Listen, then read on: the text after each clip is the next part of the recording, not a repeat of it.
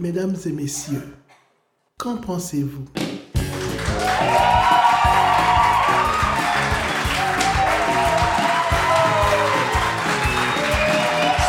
Nous sommes à la cabane de Val d'Or le 9 novembre 2020 en mode distanciation avec un tout petit public éparpillé mais bruyant. Bonsoir, cher public.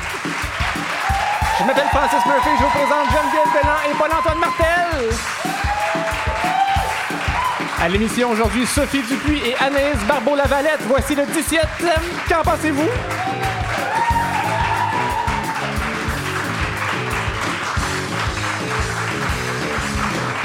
Il y a toujours un petit quelque chose qui cloche dans mes intros. Cette fois-ci, c'était le nombre 17. Euh, voilà. Bienvenue à Qu'en pensez-vous? Euh, pour gagner notre droit de parole, comme d'habitude, il faut d'abord exprimer une opinion absolue. C'est quelque chose qu'on pense, qu'on assume et qu'on exprime, et puis c'est accueilli dans le respect, sans réaction et sans commentaire. Rien de mieux que commencer avec un petit fret. Geneviève, ton opinion absolue. Moi, aujourd'hui, j'ai une opinion absolue mammouth qui concerne les comportements sous Zoom.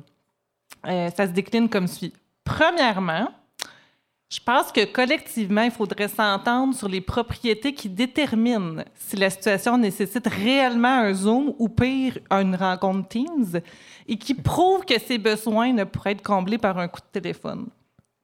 Ensuite, j'aimerais rappeler qu'il n'y a aucun avantage à arriver à l'avance à une réunion virtuelle.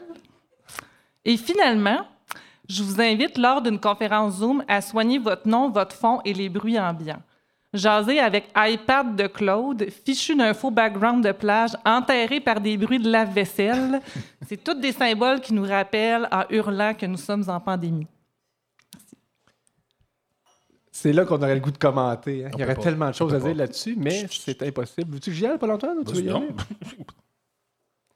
En fait, moi, ça part d'une opinion que j'ai longtemps, que j'ai en banque comme pour une éventuelle émission, mais je l'ai jamais pris parce qu'elle n'était pas assez bonne. ça part bien. C'est le préambule. Vous pouvez commenter jusqu'à preuve Ah, contraire. Euh, au dernier épisode, d'ailleurs, j'avais fait une allusion à quelque chose qui s'apparentait à ça. Tu avais parlé du, euh, des paquets de fromage qui rapetissent, là, puis que les gens capotent avec ça. Ouais. Bon, Je me souviens pas d'en avoir parlé, mais. T'en souviens, non? Ouais, ouais. Ben, pas que je n'avais parlé. Dans un épisode, ouais. Euh, c'est ça. Fait que les gens euh, capotent avec ça, les, les- les- les paquets de fromage qui rapetissent de plus en plus. Puis moi, ce qui me dérange, c'est pas tant que les paquets rapetissent, c'est que je comprends que le prix des choses augmente. Il y a de l'inflation, puis bon, c'est pas un cours de macroéconomie. Mais garder la quantité, puis augmenter les prix, on n'est pas si con que ça. Soyez honnête. Parce que moi, si je veux un gros paquet, c'est parce que j'ai besoin de la grosse quantité. Comprenez? C'est comme un peu mon raisonnement. Mais c'est pas encore mon opinion absolue. Vous allez voir, euh, c'est ça, c'est pas si le fun que ça. C'est pas là pour être le fun. C'est- c'est- Cela dit, en attendant, je veux euh, féliciter Kraft qui a, qui a ramené son paquet de Petit Québec plus gros. Le gros format est redevenu plus gros. C'est à 600 grammes, 400 grammes? Je sais pas combien de grammes. On a-tu le droit de se réjouir de ça? Je sais plus là, où Je est-ce sais qu'on pas. en est dans l'opinion absolue. L'autre affaire qui me gosse aussi au niveau alimentaire, c'est ça, c'était comme un combo d'opinions alimentaires, mais ils sont pas encore absolus. Ils sont relatifs. Euh, tu sais, quand on parle de commencer avec un fret. Euh, les, euh, les formes des contenants, je pense qu'encore pire que rapetisser les formats, c'est quand dans ton contenant de plastique, mettons, tu crées un vide ou, euh, tu sais, pour donner l'impression que tu as une grosse quantité, mais finalement, tu n'en as pas tant que ça. Euh, Il y a entre autres les biscuits Célébration de Leclerc. Je sais pas si vous savez, dans la rangée du milieu, il y a comme une genre de bosse dedans qui fait que tu as juste comme deux biscuits. Moi, je trouve que c'est de la merde. Genre, vendez-la plus cher, votre boîte, mais remplissez-la. C'est vrai. Mais c'est pas encore ça, mon opinion absolue. Il y a aussi la, la compote de pommes. La compote de pommes dans le fond du, Ouais. euh, du contenant, parce que, tu sais, au lieu d'acheter plein de petites compotes individuelles, on va se forcer pour la planète, on va acheter le gros pot, puis on va remplir des petites pochettes aux enfants, puis tout ça. Mais là, il y a une gros, un gros cône dans le fond du pot de compote de pommes, mais le pire, c'est qu'il est comme dans une genre de texture rugueuse que c'est impossible d'aller gratter la compote de pommes, fait que t'as full de pertes.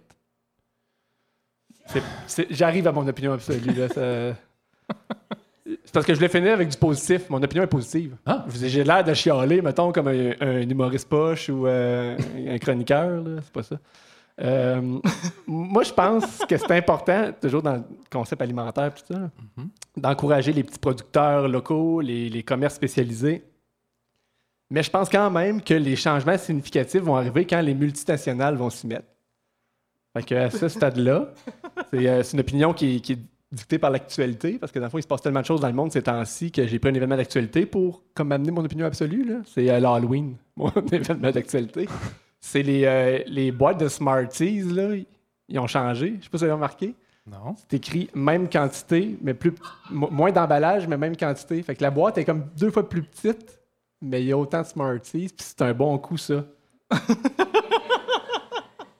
Là, on est encore dans le sujet amené ou n'est Non, non, ça c'était l'opinion C'était le sujet posé, là. Euh, C'est tout ça pour ça. Ben, OK. On peut plus parler. Vas-y, Paul-Antoine. Moi, j'ai déjà utilisé le proverbe il faut savoir d'où on vient pour savoir où on va. Puis, je le regrette. Parce que savoir d'où on vient, ça aide à comprendre d'où ce qu'on est. Ça, ça, ça, ça, je suis d'accord avec ça. Mais pour ce qui est de savoir où on va, ben, ça dépend d'où on se trouve, puis surtout où on veut aller. Alors, n'en déplaise à Mathieu Bocoté, on n'est pas condamné à utiliser des plans élaborés il y a des siècles pour édifier le futur. C'est le 17e. Hey, c'est dur à dire. C'est 17e, très dur à 17e épisode de Qu'en pensez-vous? Si c'est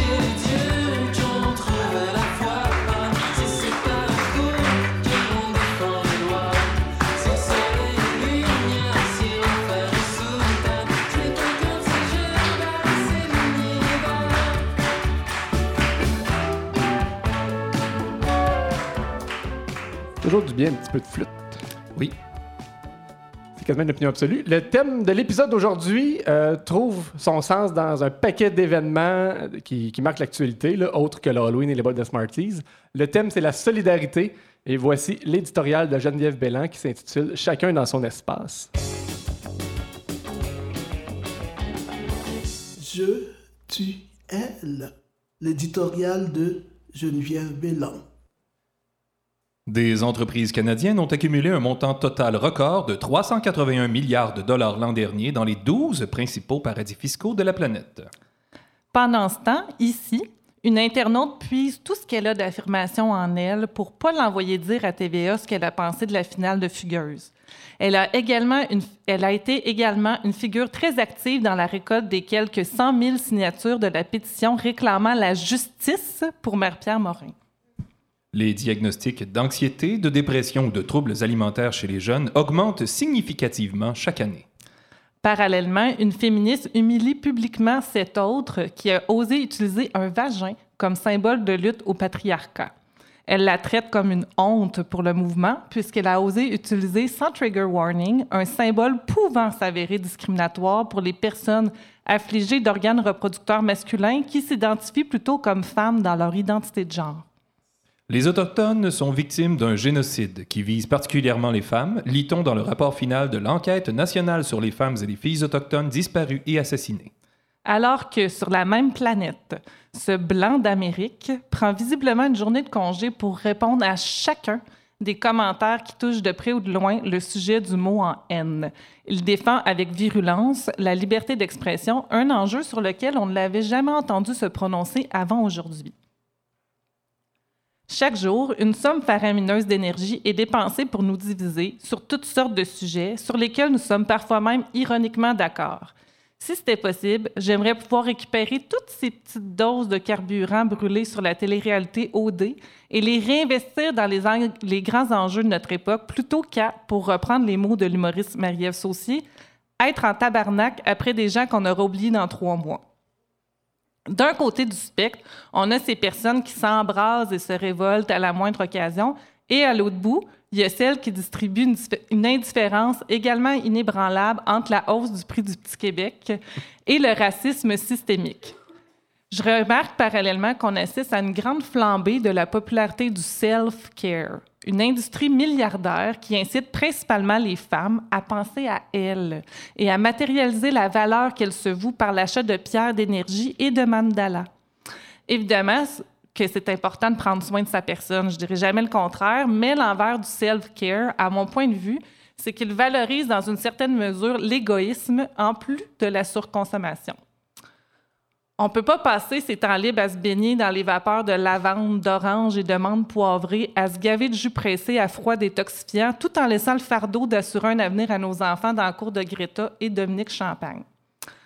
Qu'on le veuille ou non, on est tous les colocs de la même planète et on a une responsabilité envers celle-ci. Malheureusement, notre style de vie repose sur une utilisation abusive des ressources qui dépasse la capacité des écosystèmes à se renouveler. C'est un fait que tout le monde devrait intégrer très, très consciemment. En ce moment, il y a beaucoup trop de colocs qui ramassent pas leurs cheveux dans le fond du bain et qui ne se sentent pas concernés quand le drain est bouché. La métaphore s'arrête là parce qu'il n'y a pas de petites vaches ou de dranon assez puissants qui vont empêcher l'humanité de se doucher les pieds dans l'eau tiède qui cesse de monter. Les communautés les plus solidaires sont les plus résilientes. Une étude citée dans l'essai La transition, c'est maintenant de Laure Verdel démontre que la participation active est soutenue, est soutenue de seulement 3,5 de la population peut permettre de provoquer des changements de nature systémiques. Aucune lutte n'est trop grande pour être affrontée collectivement, alors il faudrait bien arrêter de se diviser entre gens de bonne volonté. Dans cette perspective, on aurait grand intérêt à adopter une culture transversale de l'inclusion. Je veux dire par là que ce serait bien qu'on valorise les voix des groupes marginalisés sur des sujets qui transcendent leurs différences parce que oui, ils ont des avis pertinents sur autre chose que la diversité au gala artiste. D'ailleurs, j'ai la conviction profonde que si on se donnait la chance d'inverser la tendance dans notre relation avec les premiers peuples et qu'on prenait une position d'apprenant auprès d'eux, on trouverait de grandes réponses aux mots de la modernité. Si on intégrait dans la culture occidentale une fraction du respect qu'ils ont pour les aînés et la nature, le monde serait bouleversé pour le mieux. Suzy Basile, qui vient tout juste d'être nommée titulaire de la chaire de recherche du Canada sur les enjeux relatifs aux femmes autochtones à l'Université du Québec en Abitibi-Témiscamingue, mentionnait ceci dans un article. Dans la vision qu'ont les peuples autochtones de l'environnement, les humains ne sont pas au-dessus de la nature. Ils font partie d'un tout pour lequel on ne peut pas avoir la prétention de tout décider. Je pense que la meilleure façon de clore ce texte qui vise à présenter la solidarité comme un devoir social, c'est en se rappelant que ce concept qui pourrait apparaître progressiste et novateur est véhiculé à travers les savoirs ancestraux autochtones depuis des millénaires. Le jour où on arrivera à leur niveau en matière de respect de la terre-mère, qu'on intégrera cette idée fondamentale que nous, les êtres vivants, sommes tous interreliés, je pense que là, nous pourrons dire que ça va bien aller.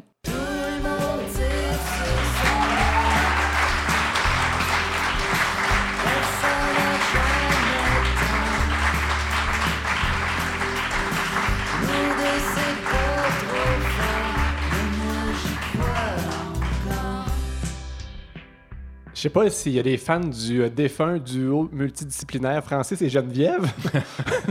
On avait fait un. Dans l'absolu, ou ici ce soir. toutes ces réponses. On avait fait un cover de cette chanson-là à l'époque. On le fera pas parce Non, non, c'est que ça. non, on n'est plus là dans nos vies. Il là. n'y a pas d'anecdote vraiment qui suit. C'est- Mais je sais pas si tu as déjà entendu Geneviève chanter ou moi chanter. Mais Dieu merci, non. Ouais, ils combinent les deux. On chantait comme pas d'air. Oh, C'était bizarre. Francis et Geneviève, pour ceux qui savent pas c'est quoi, on faisait quelque chose, puis après on trouvait un sens.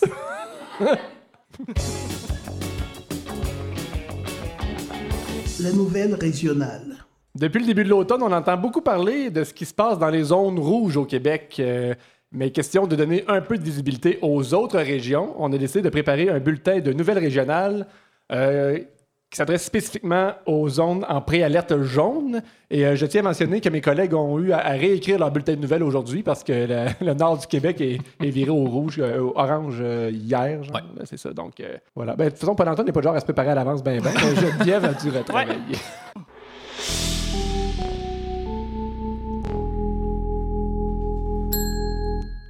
Le chanteur de la Côte-Nord, Kevin Chouinard, ne passe pas par quatre chemins. Il accuse le gouvernement du Québec, avec ses mesures sanitaires, d'anéantir sa carrière. Kevin était conscient que lancer son album intitulé Chacun son chacun, en pleine crise sanitaire, l'obligerait à user d'originalité. Il croyait avoir trouvé la solution en offrant la possibilité d'écouter ses 16 nouvelles chansons sur un traditionnel CD ou sur une clé USB, la nouvelle tendance. Rouler dans le garde-manger avec Russell Tremblay. Amateur de quad et vice-président du club quad HCN, Russell Tremblay, amateur des produits des sous-bois de la Haute-Côte-Nord, a fait d'une pierre deux coups l'été dernier en accueillant dans les magnifiques sentiers et le littoral de Forestville nul autre que l'équipe d'Octane par Martin Auric, une série d'émissions sur la conduite de toutes sortes d'engins et la découverte de différentes destinations au Québec et à l'étranger. Martin Auric est un gars de machine qui roule au fond. Je l'ai invité à jeter un regard neuf sur ce qui l'entoure, à s'arrêter en chemin et à goûter ce que la forêt nous offre, raconte M. Tremblay. En compagnie d'Alain Mercier, du Club Quad, et de Danny Gagnon, directeur général de Québec Quad, Auric et son équipe ont appris que la quenouille peut être consommée en cas de pépin. Invités dans l'antre du personnage, ils y ont dégusté plantes et champignons avec plaisir et étonnement. On sort des sentiers battus, il y a un buffet dans la forêt, ça peut faire la différence entre survivre ou crever, mentionne l'animateur, qui se promet de revenir à Forestville pour une autre émission. Je roulerai plus en forêt de la même manière, a lancé Martin Auric à l'intention de son hôte en conclusion de l'émission. Le cinquième challenge de curling Nord-Ouest tenu club de sport Belvédère de Val-d'Or aura été celui de l'équipe régionale senior du capitaine Ghislain Doyon. Établi favori numéro un, Doyon Damos et ses coéquipiers ont signé sept victoires en autant de matchs pour être couronnés champions de cet événement. Après avoir terminé en tête de son groupe avec une fiche de 4-0, l'équipe Doyon, médaillée d'argent au championnat provincial senior l'an dernier, l'a emporté 8-3 contre l'équipe de Denis Duval en quart de finale grâce à un cinquième bout de 5 points. 7-6 contre l'équipe de Joël Charbonneau en demi-finale grâce à un quatrième bout de 4 points. 7-4 contre l'équipe de Jerry Savoie en grande finale grâce à des quatrième et sixième bouts de 3 points chacun. hein. Justin Doyon et ses complices ont ainsi mérité un chèque de 3 300 tiré d'une bourse globale de 12 800 tandis que l'équipe Savoie empochait 1 940 Incidemment, Jerry Savoie et ses équipiers Jean Carrier, Michel Tétrault et Michel Rochette, un quatuor régional senior Masters, ont causé la surprise d'atteindre la finale pour une deuxième année d'affilée. Après, avoir aussi dominé leur groupe avec un dossier de 4-0, ils ont gagné 5-4 Ben contre l'équipe de Denis. Je serais pas capable de finir. Encore de finale pour ensuite combler un recul de 3-1 et surprendre l'équipe de Félix Asselin, favorite numéro 2. Il n'y a aucune blague là-dedans. Il reste un, un- un paragraphe. en finale consolation, l'équipe menée par le skip Guy Simard l'a emporté Décrochage. contre la formation du vétéran Jacques Dufresne. Pour mériter un chèque de 1180 Simard remplacé. Jérôme Adam, qui étudie à l'extérieur de la région. Il faisait équipe avec les juniors Philippe Simard, son fils, Bruno Duprat et Justin Adam. Pour plus de détails,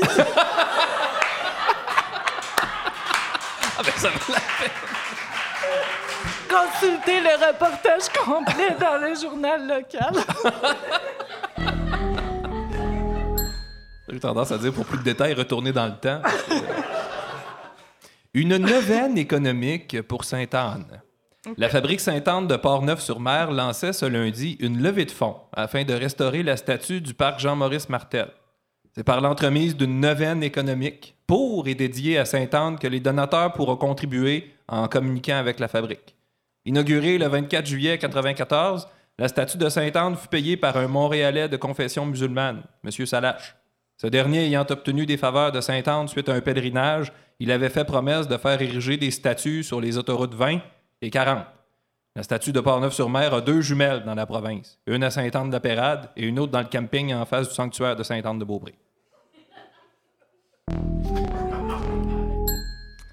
La Vallée de l'Or a débuté son, compostage et la distribution de ses bacs bruns cet automne. Ce à quoi André a commenté sur Facebook Belle patente qui pue le calice.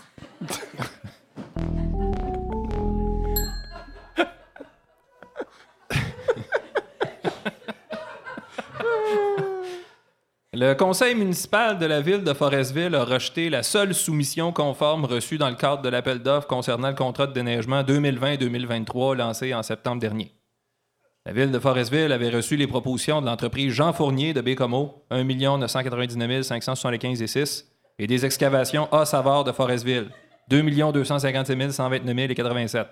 Les élus n'ont pas précisé laquelle des deux soumissions était considérée conforme. En 2017, le contrat d'entretien hivernal des rues, bornes incendie et certains trottoirs avait été octroyé aux excavations à savoir pour une somme de 933 566 et 76, qui était la seule entreprise soumissionnaire.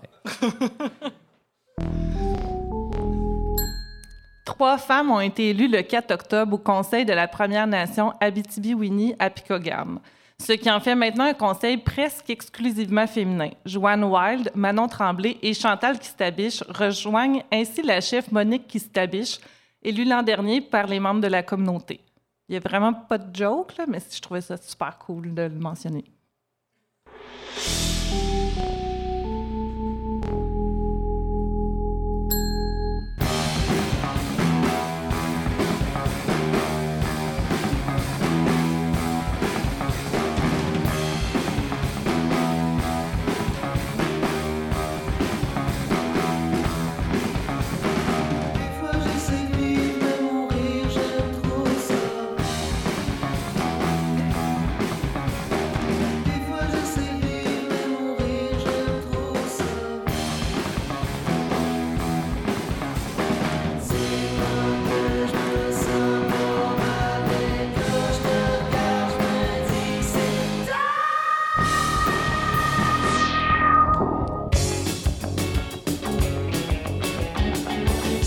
Correspondance. On explore de nouvelles choses euh, depuis qu'on a brûlé le journal intime d'Alexiane. Aujourd'hui, la correspondance est une suggestion de, de mon cru parce que euh, ce que les auditeurs et auditrices ne savent pas, c'est que comme petit sideline, moi, je, je fais de la correction. J'ai fait pendant des années de la correction d'annonces de maisons à vendre pour une euh, firme, de, une agence immobilière, dans le fond. C'est niché quand même. C'est niché, hein, c'est ça. Donc, euh, du, duplex, gna, gna, gna- c'est bon. Flex au pluriel. Tu avais pas de beaucoup de respect pour la fonction. J'avais surtout beaucoup d'imagination à duplex. Fait que euh, voilà. Dans le cadre de ces fonctions-là, que je n'occupe que, que je n'occupe plus, là, pas sûr que j'occupais une fonction à bien y penser. Tu ne pratiques plus. C'est ça. Je corrige d'autres petites affaires, mais celle-là, j'ai abandonné. Ça prenait Tes enfants, entre autres? Oui. Euh, et mon MBA, je sais pas, j'ai déjà parlé. de- On a parlé une fois. Voilà, donc un échange courriel qui est issu de cette, euh, par- de, de cette expérience de ma vie. Et euh, euh, question de garder l'anonymat des personnes concernées. Il ne faudrait pas qu'on reconnaisse Joanne, qu'on va l'appeler Linda. Elle va être interprétée par Paul-Antoine. Tout à fait. Et Geneviève va interpréter Francis Murphy. Alors, Jo- euh, Joanne, excuse, Linda. J'ai failli révéler son identité.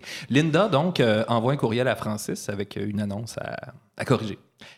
Saisissez cette belle opportunité! Deux points d'exclamation. Tu, tu l'aurais-tu corrigé, les deux points d'exclamation? T'en aurais laissé juste Non, un? j'en avais rien qu'un. Ça se fait Oui, pas mettre deux points d'exclamation. C'est ça. Saisissez cette belle opportunité. Le vendeur va vous remettre le crédit de taxe à vous, futur acheteur. Magnifique maison neuve, jamais habitée. Matériaux et constructions de qualité. Pour vous, mesdames, une cuisine tout à fait wow! Et pour les messieurs, une installation prête à accueillir un garage. Elle est libre immédiatement. Ce à quoi Francis a répondu Salut! Je m'occupe de corriger les fautes et pas que le et pas de ce que le message doit véhiculer, mais je peux pas m'empêcher de soulever ceci. La cuisine pour mesdames, le garage pour messieurs, c'est le genre de généralité à consonance sexiste qui est souvent critiqué, qu'on voit de moins en moins de nos jours. À vous de voir si vous assumez ce message ou non et si ça vaut le coup au point de vue marketing. Alors Linda répond Euh, Je suis pas d'accord avec vous. Si des gens se plaignent, j'aviserai. Mais tous les rôles de la société sont inversés. C'est pourquoi le monde va si mal. Et là, c'est pas- écrit LOL.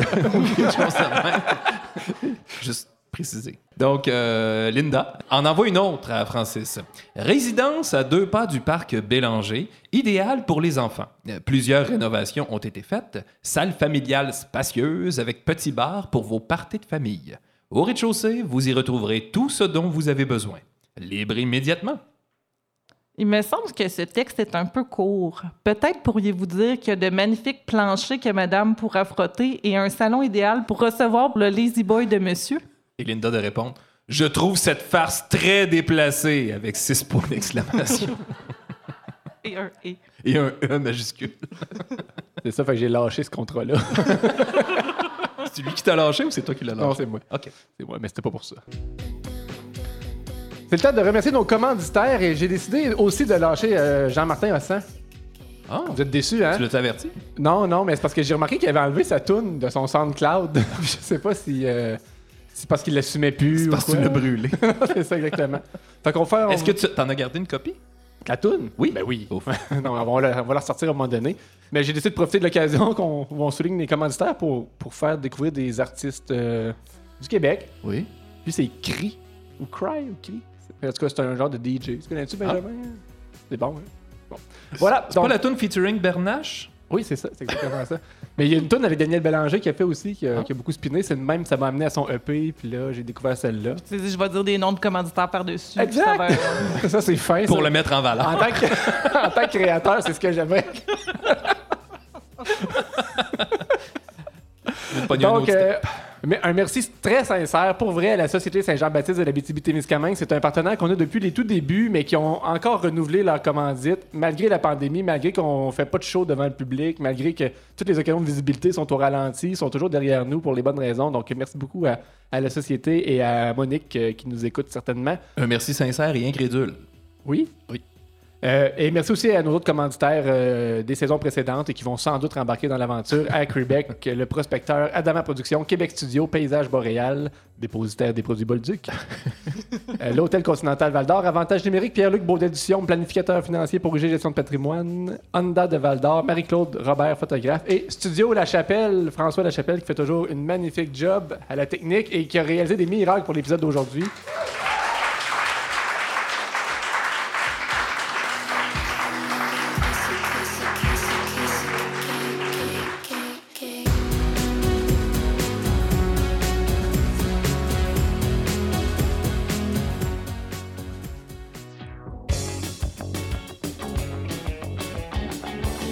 De la bien belle visite. Jeune réalisatrice, elle a déjà pris l'habitude d'ébranler les spectateurs et spectatrices avec des films percutants. Après Chien de garde, qui a représenté le Canada dans la course aux Oscars en 2018, elle nous présente Souterrain, un drame se déroulant dans sa région natale. On l'accueille avec un grand plaisir, mesdames et messieurs, en zoom directement de son appartement, Sophie Dupuis. Je suis tellement contente d'être là!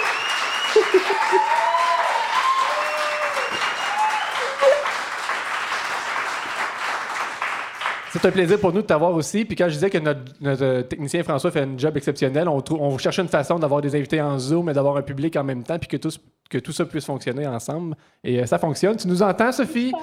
Ah, je vous entends tellement bien, là. Alors, d'entrée de jeu, Belle tu voix. sais, tu connais le règlement de Qu'en pensez-vous? On sait que tu es une habituée. Ça prendrait une opinion absolue pour commencer. Absolument. Alors, je crois que si on mettait des cours de psychologie et de philosophie dès le primaire et tout au long du parcours scolaire, on gagnerait énormément en tant que société, on gagnerait en bienveillance et donc on gagnerait dans notre façon d'être avec soi-même et avec les autres, puis ça serait génial. Puis, j'en profite, puisque c'est pour c'est une, émission sur euh, la solidarité, sur le thème de la solidarité. J'en rajoute une autre. Je trouve que les professeurs et les infirmières ne sont pas assez payés. Mais on peut pas commenter, c'est une opinion absolue. C'est là qu'on voit les limites euh, du concept. hein. Ouais, exactement ça. Hey Sophie, on est content. Ça fait deux. C'est la deuxième tentative, en fait, pour t'avoir campagne. Oui. On avait annoncé ta venue pour l'épisode 5. Finalement, on a été pris pendant tout l'épi- tout l'épisode avec Fred Savard. T'avais pas pu te déplacer. plate, ouais. Parce que tu étais en stand-by pour aller à Tout le monde en parle. Puis là, on se disait, c'est chiant, elle a choisi Tout le monde en parle au lieu de pense Quelle erreur Puis stratégique. ils nous ont même pas invités, finalement. Ben non, c'est ça, mais t'es allé plus tard finalement pour parler de Chien de garde. Euh, Je veux commencer par parler de, de ça. C'est le film qui t'a fait connaître. C'est euh, c'est un succès fou quand même. Je voulais savoir, à ton avis, comment ça s'explique un tel engouement pour un premier film, pour une réalisatrice qui n'est pas nécessairement connue dans le Québec, auprès des spectateurs ou dans l'industrie? euh, à toi de nous le dire? C'est une bonne question. Mon Dieu, euh, j'ai pas pensé à ça. Il y, avait clairement euh, quelque chose dans, dans ce film-là qui est allé rejoindre du monde, le, sujet, euh, mais je pense aussi l'énergie qu'il y avait dedans. Mais je pense qu'il faut faire une bonne promo pour emmener des gens en salle, voir un film d'une réalisatrice dont ils n'ont jamais entendu le nom. Puis euh, voilà, fait que... Puis il n'y avait, il y avait pas Rémi Girard bon dans ton film non plus? non, mais il y avait Maud Guérin, je sais pas. Non, non, mais sans joke, euh, comment, euh, tu sais, je, je connais pas tous les détails de la, de la production du film, mais tu sais, avec un petit budget ou une équipe peut-être moins, comment dire, aguerrie, comment, c'est quoi les stratégies qu'on peut mettre en place pour se faire connaître tant que ça, rapidement? Ben déjà, je vais te corriger, j'avais une équipe très aguerrie. Bonne réponse. et euh, très talentueuse. Mais euh, ben, on fait de la promo. On va chercher des gens, on va faire des, on fait des vidéos sur YouTube, sur, euh, sur Facebook. On, je sais pas. Tu parles de comment j'ai monté mon équipe, mettons? Non, non, je veux pas aller dans le détail tant que ça. OK. Ça intéresse pas. Euh, je me permets de te taquiner parce qu'on se connaît depuis longtemps, mais bon, Oui, on y reviendra. Euh, le deuxième film, Souterrain, celui qui, est- ben, qui était à l'affiche euh, avant que, que- que ça pète en zone rouge un peu partout au Québec, les attentes étaient extrêmement élevées parce que le succès de Chien de garde a été fou. Ouais. Comme on, on a parlé de la, de la course aux Oscars, ces choses-là. Comment Mm-hmm. tu fais pour gérer les attentes? Est-ce que ça fait peur de, de lancer un deuxième Ça- film après un gros Ouais. succès? On dirait que la, ben, la pression pour moi est, presque plus grande qu'un premier film parce que là, ça a bien été et là, les gens m'attendent puis ont l'impression qu'ils vont voir un, un de garde 2 puis c'est pas ça. Puis euh, c'est un film complètement différent. On est ailleurs, c'est une énergie différente et tout. Puis euh, ben, j'étais bien stressée, mais là, les, les, les, les journalistes ont commencé à voir le film, puis les critiques aussi, puis ça, ça a l'air de bien fonctionner. Fait que on dirait que j'ai déjà passé une première étape qui m'enlève un peu d'anxiété. Mais euh, L'avantage, c'est que si ça marche pas, tu vas pouvoir mettre ça sur le dos de la pandémie. Exactement, mais pour vrai, ça, ça m'enlève un énorme cool. poids. Absolument. Puis euh, je me dis, euh, c'est ça, si les gens vont penser à c'est parce qu'ils ont peur d'aller attraper la COVID, fait que c'est réglé. Ça, c'est un poids de moins pour vrai. Mais est-ce qu'il y a une stratégie de deuxième vague pour remettre le film en salle ou euh, ça, ça a Ben, changé alors- vos plans certainement, le fait que ce soit retiré? Absolument. On était supposé sortir le 9, euh, le 9 octobre et on a décidé de ne pas le sortir nulle part, même s'il y avait encore des salles de cinéma ouvertes au Québec, parce que euh, ça devient un peu compliqué de gérer un message euh, euh, autour du film et de la sortie. Et là, les, gens seraient tous mêlés, puis, puis ils comprendraient plus si dans leur région ils peuvent le voir ou pas. Puis pour nous, c'était trop compliqué. Et on a décidé d'attendre que toutes les salles de cinéma soient ouvertes au Québec pour sortir le film. Donc, on est patient et on attend. Ils ont parlé cette semaine de peut-être avoir envie de les réouvrir, comme de réouvrir les gyms puis les restaurants. Puis finalement, ils ont décidé que non. Donc, on attend. On va voir. Puis on, on a mentionné que Souterrain, ça a été tourné en Abitibi-Témiscamingue. C'est ta Ouais. région natale. Il y a beaucoup de gens que tu connais ici. Tu as gardé des contacts. Est-ce que ça t'ajoute une couche de stress ou ça en enlève de tourner dans ta région comme ça? Ah, non, c'était vraiment le fun. C'était, je me sentais à la maison. Euh, on en plus, on était tellement bien accueillis. On aurait dit que, que- on était vraiment accueillis comme des rois. Puis euh, il y avait vraiment un super bel échange entre tous mes acteurs puis mon équipe qui tripait en fait d'être là. On est venu cinq semaines. On est descendu sous terre pendant, deux semaines de tournage. Puis après ça, on a tourné aussi à la surface. Puis on a travaillé avec des vrais mineurs, du vrai monde qui travaille dans les mines, puis ça a créé un lien super intéressant. Euh, les acteurs, ils s'inspiraient beaucoup des gens qui côtoyaient dans les mines, puis c'est vraiment, c'était gagnant. là. Ça, ça, ça a apporté énormément, puis euh, j'aurais pas voulu tourner ça ailleurs. Là. Et là, tout le monde, toute mon équipe est tombée en amour avec Val d'Or. Tout le monde veut déménager à Val d'Or, devenir mineur. Malheureusement, c'est complet. que- je vais leur dire, je vais leur passer le message. On est pas faire une petite quarantaine c'est au tout à- domaine. C'est tout à fait l'inverse. On a besoin de monde dans tous les domaines. euh. Tous les domaines. Oui, c'est ça. Euh, on, on fait partie des privilégiés parce, euh, qui, qui avons vu le film Souterrain. Euh, Geneviève, Geneviève et moi. Moi, j'ai oublié de l'écouter, puis on avait un lien bon pour 48 heures. ça, c'est une démonstration de la grande organisation de Paul-Antoine, mais il, il livre toujours. J'ai des qualités à part S'il l'avait pas dit lui-même, qu'il l'avait pas écouté, ça n'aurait pas paru. Absolument, je pourrais en discuter longuement. en écoutant les autres, là, j'embarquerais dans le train, puis ça serait parfait. Donc, euh, ben, c'est ça, Geneviève et moi, je pense que Geneviève est d'accord pour dire qu'on a beaucoup apprécié, là, euh, mais tu serais-tu d'accord qu'on fasse une petite critique quand même de ton film? Ah Parce qu'il n'y a pas, y a Ben pas oui, beaucoup de ah monde qui l'a vu encore. Fait que, si ça peut aider à faire parler du film. euh, voilà. Absolument. En fait, ma critique, c'est, ça concerne un moment très, très, très spécifique du film qui est le générique. Euh, dans ton générique, là, comme plus vers la fin du générique, il y a deux blocs de remerciements. Il y a comme un bloc, c'est Sophie Dupuis remercie. Puis là, t'énumères, mettons. Puis là, ça, tout est beau. Ça, j'ai rien à redire. Chapeau. C'est des beaux remerciements, c'est parfait. Par contre, il y a un deuxième bloc de remerciements, c'est Bravo Film remercie. Là, Bravo, Charlie, c'est la boîte de prod. ouais, c'est ça que je voulais dire. Mon Dieu, je suis stressée. Non, non, mais c'est, c'est une petite critique constructive, là.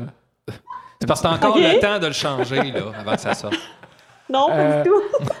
Bon, d'abord, d'abord euh, euh, bravo Charlie, remercie la municipalité de Val d'Or.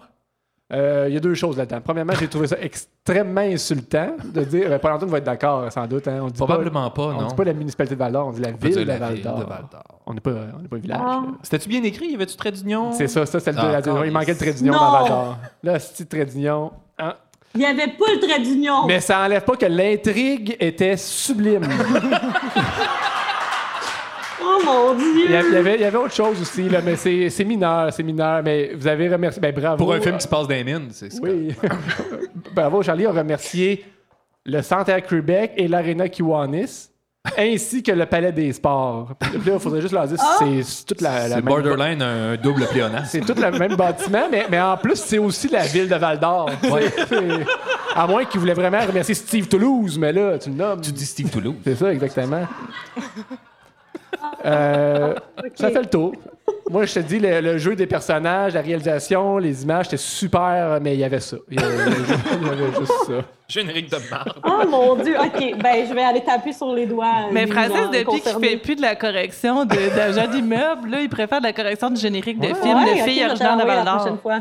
Peut-être un créneau. Il y a toujours des erreurs dans les génériques, c'est inévitable.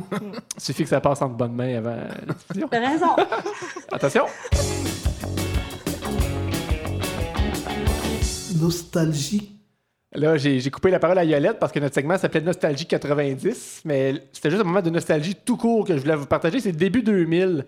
Mise en contexte, tout le monde a vanté euh, Chien de garde, le premier long métrage de Sophie Dupuis. Non. Fake news! Fake news! Le premier long métrage de Sophie Dupuis s'appelait Quatre univers. Oh mon Dieu, non! Et Francis jouait dedans. Moi, j'interprétais Joshua. Je pense que j'avais les cheveux oranges dans ce temps-là. Euh, c'est un film qui a, paru, qui a été tourné à l'été 2001. D'ailleurs, Doris Blackburn en avait fait le front page du journal des citoyens Oh. avec l'article À 14 ans, Sophie Dupuis tournera son premier film. C'est pas mal la formulation des titres du, du journal des citoyens. là. Non, mais ça aurait dû être elle. ton âge, puis qu'est-ce que tu réalises. Elle là? tourne. Moi, je me souviens de. À 62. euh, à 60. Non, euh, depuis 62 ans, Arsène conduit des camions. Ah ouais? Ouais. Ben moi, il y avait, à 20 ans, il veut devenir échevin. Et moi, j'ai eu mon frère aussi quand on a participé au documentaire. C'est Il tourne un film en 72 heures. On avait notre île. Très content. Euh, voilà, donc euh, cet article-là, il sort- sortait des affaires très intéressantes, genre euh, Sophie Dupuis de Val d'Or rêve déjà de faire carrière à Hollywood. Détrompez-vous, elle ne souhaite pas devenir actrice, mais plutôt productrice de films. Non, Productrice de même film. pas. Tu vois, ça aussi, c'est pas bon. Un autre fake news, hein? Ouais. Geneviève avait relevé des choses intéressantes de la revue de presse que ta mère nous a fait parvenir avant l'épisode Oui, on a contacté Linda. Non. Ben oui, Oui. j'ai écrit à Linda, j'ai demandé si elle se souvenait de moi. Elle dit comment oublier un acteur du film de Sophie? Ma mère, c'est mon archiviste, là. Elle a tout, tout, tout, tout sur moi. Elle va faire le verbatim, sûrement, de votre podcast d'aujourd'hui. Je salue Ah. Linda. Mais J'ai entre fait autres, euh, jadis. il y avait un, Oui, c'est vrai. un, un concours de films à la Polyvalente. Un festival? Un festival de Festival de films. films, ouais. Puis euh, dans les prix, tu avais reçu euh, le, le coffret du parrain avec des DVD primés au César, des locations gratuites aux vidéos, puis des billets de cinéma. Puis on avait Ah. trouvé ça quand même drôle, des DVD primés aux Oscars. Puis pourquoi tu donnes la trilogie du parrain à un, un ado? On- Crois-tu que ça t'a aidé à percer dans le domaine euh, du cinéma, Sophie? Ben, pas de blague, ça m'a quand même donné un, une petite tape dans le dos, là. Ben Mais je- des DVD primés aux Oscars, j'en doute parce que la trilogie des- du parrain était, c'était une patente immense de VHS, Oh. de deux, de deux VHS ou même trois VHS par film, là. Par, fait qu'il y avait à peu près un paquet de huit grosses VHS, c'était immense, c'était plus gros que moi. Fait que ça m'étonnerait que j'ai reçu aussi des DVD, c'était pas la. Non, ça n'existait pas encore. Bon, on trouvait ça cool qu'ils disent des films primés au César, mais qu'ils nomment pas. J'avoue, hein, crime. Fait que c'est des bons souvenirs, Sophie, tout ça? Oui, vraiment. Je Je je dire savais que tu allais j'ai- parler de ça. J'ai servi un peu de tremplin à la carrière de Sophie aussi parce que je fais partie du, euh, du jury euh, du, du- d'espèce de, de festival de fin d'année euh, de- de- du programme de cinéma au cégep de la Je pense que c'était en 2005 ou quelque chose comme ça. Ah ouais? ouais, puis tu avais ça se gagné peut, des oui. prix pour au film cégep? que Oui, t'avais oui. fait. Non, j'avais été jury. Non, mais elle est allée au cégep. Et allé au cégep tout à fait à Rouen. Ben oui, ben oui, Ben oui. Ah oui, c'était tellement le fun avec Ouais, puis elle a fait un bon film qui traitait de santé mentale, je me souviens bien. Euh, On enchaîne! Mais merci, Paul-Antoine, d'avoir euh, aidé la carrière de Sophie. Ouais, ouais. Ça m'a fait plaisir. merci! On reste avec nous, Sophie. L'épisode se poursuit et, euh, et on, on te garde avec nous.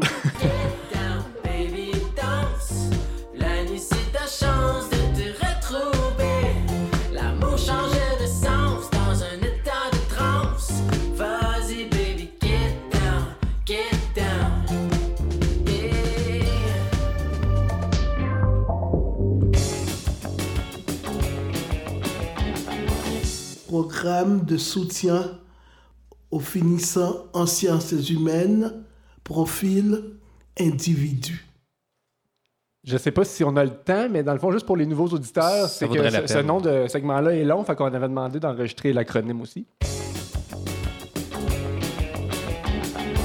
Le P S F S H P I. Qu'est-ce que c'est ça? Sur le Facebook de Qu'en pensez-vous, le 12 septembre 2020, euh, on avait publié ceci. Paul-Antoine vient de passer chez Francis pour lui emprunter sa scie à chaîne à batterie. Mhm. Francis était justement en train de faire du caulking.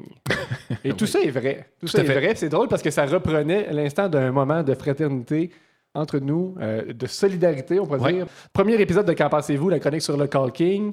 Une chronique à Région 08 où on a parlé de la, chi- la chaîne à batterie. Et l'épisode 16, évidemment, où pendant de trop longues minutes, on a fait une démonstration euh, avec les outils. Avec des démonstrations audio. Oui, exactement. Donc, Paul-Antoine voulait revenir un peu Ouais. sur euh, l'utilisation de la scie à batterie Makita. Ben, c'est que quand on écoute Francis, on a l'impression que c'est comme le- la, solution à tous les problèmes, euh, les, les outils à batterie.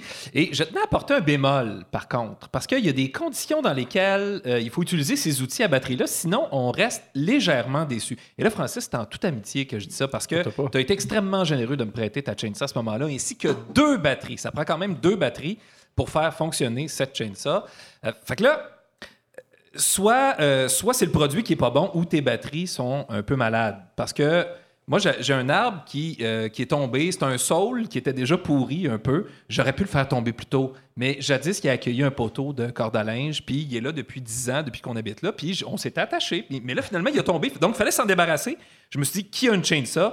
Ah, c'est Francis. C'est là que tu t'es remémoré tous nos épisodes. Exactement. Et ton enthousiasme, sérieusement, si tu avais été une compagnie, j'aurais pu te poursuivre pour fausse représentation Ouais. parce que tu étais tellement enthousiaste. Mais là, j'ai emprunté donc sa chainsaw et j'ai essayé de débiter l'arbre en question. Et là, c'est certain que, euh, tu sais, quand tu commences puis qu'au bout de 10 minutes, euh, ben faut que tu arrêtes, faut que tu fasses charger les piles pendant une heure. C'est un peu choquant. Mais je pense qu'en plus, la première fois, tu n'avais pas emprunté le chargeur. Hein? J'avais pas emprunté le chargeur, tout à fait. Il fallait que je retourne le chercher. c'est juste un petit job. Je dis, ah, les batteries sont pleines, ça devrait être correct. Ben, c'est ça. Ouais. C'est ça. Une petite job. Sérieux, si j'avais eu juste une petite bûche à débiter, je serais pas allé te voir. Je l'aurais juste sacré dans le bois en arrière. Je reste dans le bois. Mais euh, donc, je suis retourné chercher le chargeur, je rechargeais, puis ça fonctionnait relativement bien jusqu'à ce que la chaîne commence à débarquer à tout bout de champ. Puis ça me rappelait un de mes premiers bicycles. Puis là, il fallait que j'arrête, que j'enlève la chaîne, que je la replace, puis que. fait Côté expérience client, c'était vraiment pas euh, optimal. Jusqu'à ce qu'à un moment donné, tu m'avais dit, c'est important de ne pas euh, passer la chainsaw dans le sol parce que ça ne sert pas à miner. Hein. Non, c'est ça. on, La, on- la terre et la roche peut abîmer on la est poussé, chaîne. on est poussé à faire ça, nous, ici en région. Fait que, à un moment donné, je me suis dit, c'est peut-être la, la chaîne qui est maganée, puis c'est peut-être de ma faute. Et là, je me suis mis à me sentir extrêmement coupable parce que je connais l'amour que tu vois à tes outils. J'ai vu ton garage, comment il est organisé, puis je me suis dit, Ah, là, si j'y ramène ça comme ça, ça se peut que Francis, il, il choquera pas après moi, mais il va me juger pour longtemps. Puis j'ai pas envie de vivre ça. J'ai pas envie. Ben, tu l'as pas vécu parce que Paul-Antoine, dans un élan de générosité, il est arrivé chez nous. Puis j'ai remarqué qu'il s'était passé quelque chose. Parce que la dernière fois que j'ai fait euh, affiler la chaîne de ma scie à chaîne, euh, la personne qui l'avait euh, dit avait posé. affûté, Affûté, on dit- affilé. là. Aiguisé. Aiguisé. En tout cas, Luno m'avait arrangé ça avec sa lime. Là. Ah, OK. Puis, euh, mais il avait juste reposé. Il y a comme la, la partie longue là, sur la scie à chaîne autour de laquelle tourne la chaîne. Il Oui. avait reposé à l'envers. Makita, t'es écrit à l'envers. Ouais. Puis là, quand tu l'as ramené, c'était rendu à l'endroit. Puis, oh, il s'est passé quelque chose là, là. Il est revenu à l'endroit, le titre. Ah, là, je me sentais petit. Mais Il y avait une chaîne neuve. J'étais allé, j'étais allé acheter une chaîne neuve chez Hightech. Chez fait. dernier épisode, on parlait de Régent chez Hightex. Il a vu Régent en personne. J'ai vu Régent en personne et quand il a parlé, j'ai eu un sourire un peu incompréhensible pour lui, probablement. Il a dû me sentir vraiment cordial, mais en même temps, je reconnaissais sa voix, puis je l'imaginais pas comme ça du tout. Il est très grand. Ben, il était assis, mais il, avait il a un long tronc. Moi, j'ai. Ah, on n'a pas beaucoup de temps, puis on a un autre invité qui s'en vient, puis tout ça. OK, il mais- faudrait qu'on abrège. OK. Non, non, mais, c'est Mais- on pourrait débattre longtemps de si tu l'utilises. Mais moi, il y a juste il y a les paroles d'une chanson de avec podcast qui me viennent en tête. C'est, c'est, C'est normal. Nous avons l'outil, il nous manque la manière. Ah, tu penses que j'avais pas la manière? Ben, c'est ça, que je me demande. Parce Ben, que moi, j'ai jamais eu de trouble avec ma chaîne. je tiens à dire qu'une fois que j'ai changé la chaîne, ça y allait au toast. Tout ce qui manquait, c'était Ben, de l'énergie dans, dans, dans- C'est peut-être la chaîne. Peut-être la chaîne t'a magané. Puis que... les batteries. Mais toi, tu voulais-tu vraiment une sans fil ou c'était juste parce que t'avais accès à ça? Moi, ça? Ouais. Ben, c'est parce que qui, qui je connais qui a une chaîne de ça? Il y a, il y a mon beau-père, mais il reste à Dubuisson. C'est quand même un peu plus loin. Francis, qui est moins loin. Salutations à nos auditeurs. La. MRC? Ben, Dubuisson, c'est en banlieue. C'est comme une quinzaine de kilomètres, à peu près. là. Quelques stations de métro. ben, en tout cas, je te pas Mais n'importe quel- Puis la chaîne ça, si vous voulez l'emprunter quelqu'un, la chaîne est neuve. La chaîne est neuve. En conclusion, merci. Ça fait plaisir. Je serai toujours solidaire avec tes besoins en outils. Il faut tout un village pour élever un enfant. C'est ce que m'a dit Catherine l'autre jour. Cherchait le village dans son appartement. Un bébé dans les bras et le cœur lourd. J'aurais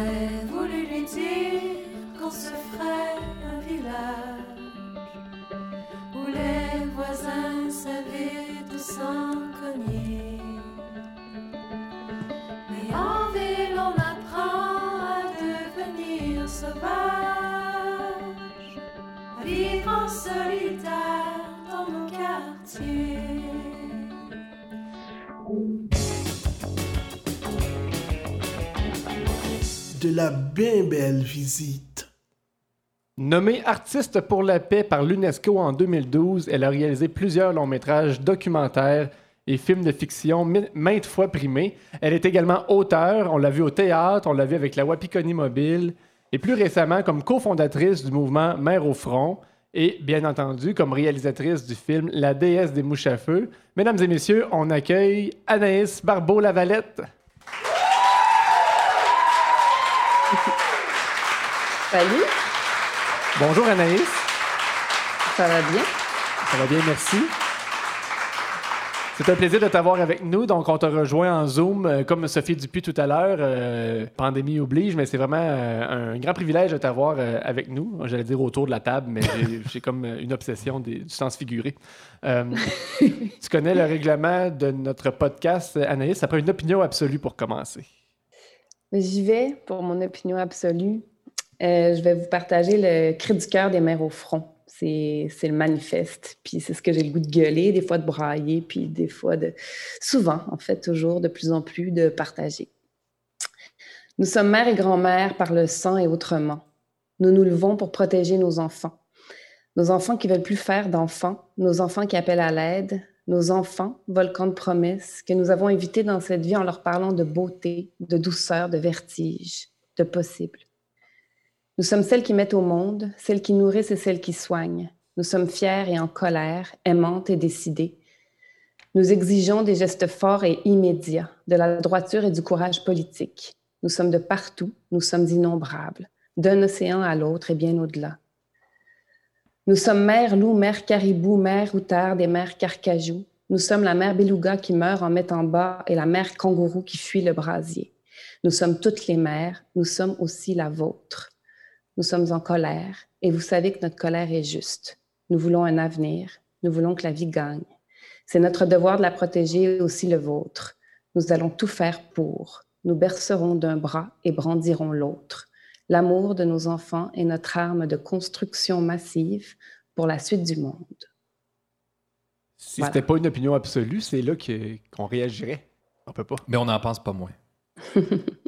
Merci Anaïs. Euh, à défaut de, de- d'avoir l'air de manquer d'originalité, je vais commencer à peu près avec la même question que Sophie depuis tout à l'heure. C'est La déesse des mouches à feu, qui était un film qu'on attendait beaucoup cet automne. Euh, Geneviève a eu la chance de le voir cette fois-ci. Euh, Paul-Antoine et moi, on- n'a pas eu cette, cette opportunité-là. Ça viendra, Inch'Allah. Quelle, quelle, euh, quelle est la suite pour le film? Parce que là, il a été à l'affiche pendant un petit moment, ça a été mis sur pause. Mhm. Euh, à quoi on peut s'attendre? C'est quoi la stratégie? Ben écoute, je sais pas s'il y a quelqu'un sur la planète en ce moment qui peut croire en sa stratégie là, de vie ou de profession ou d'amour. Ou, euh, je, je pense que toutes les stratégies sont scrap, mais euh, je garde quand même profondément la, la foi en l'avenir de la déesse des Mouchafus. En fait, le, le, le, le, projet de ressortir le film quand les salles vont le permettre. Puis on voulait en fait que euh, se fasse, tout ça se fasse d'un d'une seule et même vague. Donc, c'est pour ça qu'on attend de, dérougir euh, en ce qui concerne les zones rouges, euh, puis de pouvoir donc tout, tout, tout, ramener euh, à la vie cette déesse-là qui a revécu finalement seulement cinq jours, cinq beaux grands jours fulgurants en salle. Mais, mais c'était partager mon, mon, mon émotion par rapport à cette coupure de- d'envol-là parce que à la fois, je, je trouve que ça a été tragique et douloureux. Tu sais, ça a vraiment été une espèce de wow, d'envol fulgurant ces cinq journées-là. Ça a été comme le, film numéro un au, Canada, genre sixième en Amérique du Nord. C'était beau. Il y avait vraiment eu une espèce de, de mouvement commun vers les salles pour voir ce, ce film-là. Donc, pour voir un film québécois, ce qui n'est pas euh, habituel. Euh, même des, des gens donc, qui n'avaient jamais vu de film québécois qui classaient tout ça dans genre euh, une même case, là. film euh, Avec, Rémi Girard. oui, c'est ça.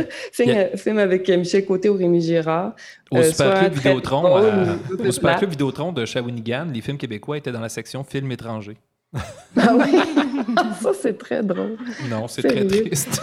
Ben non, mais ouais, non, mais enfin, ça- moi j'essaie de tout voir Vaut drôle en ce moment parce que sinon rire, je braillerais tout le temps. Tout à fait, je te, je. Mais, mais oui, non, mais en fait, c'est ça. Donc, à la fois, j'ai été très triste quand, le film a été brutalement retiré parce qu'on s'attendait, personne s'attendait à ça, en fait. Euh, on n'avait pas prévu ça. On savait qu'on prenait un risque, mais on n'avait pas mesuré de quelle ampleur était ce risque-là. On pensait pas que les salles refermeraient toutes d'un coup. Euh, mais en même temps, j'ai tellement reçu une espèce de pluie de déclarations, pas seulement d'amour, mais de nécessité d'aller voir des films en salle. Puis là, ça dépassait la déesse. C'est comme si la déesse est devenue une espèce de symbole de notre soif et de la nécessité de vivre l'expérience d'un film en salle. Puis pour ça, c'est devenu extrêmement bouleversant. Là. Des, des, des, des, gens qui m'ont dit j'ai braillé ce que j'avais à brailler depuis six mois puis qui étaient retenus sur un piton hold. Là. Ben là, c'est comme, c'est comme si ça, ça avait mis en lumière toute la, la puissance, puis ouais, la, la nécessité de, de, de voir des films, puis de faire des films pour la salle. Puis j'en doutais euh, à cause de plein de raisons. Je doutais de mon métier récemment, puis on dirait que ça m'a comme re- reconfirmé la nécessité de faire ce métier-là. Malheureusement, j'ai pas pu euh, voir le film avant euh, l'interruption et donc je pourrais pas livrer une vibrante critique comme je l'ai fait pour le film générique. On dirait que ça me dérange pas.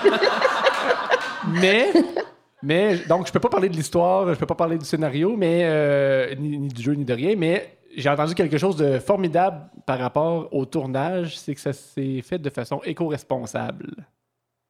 Ouais, ouais, ça c'était comme, ben justement, j'étais vraiment dans cette espèce de dilemme euh, éthique-là quand le film La a été financé. Je me, questionnais même si j'allais le faire, pour te dire, dans le sens où j'étais tellement comme les deux pieds dans, la, dans la crise climatique que je me demandais, OK, mais c'est- c'est c'est tellement générateur de, de belles choses, mais de dégâts aussi. Un, peu, un film, ça peut l'être. Fait qu'en fait, on s'est entendu avec Luc Vandal, le producteur, pour embarquer dans, dans, dans, dans, dans la production du film, mais de façon éco-responsable, mais pas juste genre on a toute notre gourde d'eau. là. Euh, ce qui est vraiment parfait, mais ce qui est crissement pas, si on s'entend, là, c'est rendu, c'est ça. Là, c'est, faut aller un petit peu parfait, plus loin. Oui, puis là, ce qui est le fun, c'est qu'on s'est rendu compte que le problème, c'est que ça n'avait pas été documenté du tout. Les efforts qui sont souvent mis sur des plateaux de tournage, c'était c'est comme tout le monde faisait son petit bout, chacun de son bord, mais il n'y avait pas de Bible, il n'y avait pas de référence. On ne savait pas c'était quoi l'empreinte carbone d'un tournage de long métrage. Fait que on a appelé plein d'experts dans plein de milieux différents, autant en transport qu'en qu'en ce qui concerne les, costumes, les décors, la bouffe. Puis ça a vraiment, on est vraiment une micro-société hein, sur un tournage. Fait que c'était super inspirant pour ces experts-là parce que euh, on devenait une espèce de résumé du monde ou d'une- société. Puis euh, en les consultant, eux, ils sont mis en, de connivence avec les chefs de département. Puis chacun a vraiment pu faire son, son bout, ce qui fait qu'on est comme euh, certifié le premier film éco-responsable euh, du Québec. Puis surtout, ce que ça fait, c'est que euh, c'est documenté, il y a une Bible, c'est écrit, il y a des photos.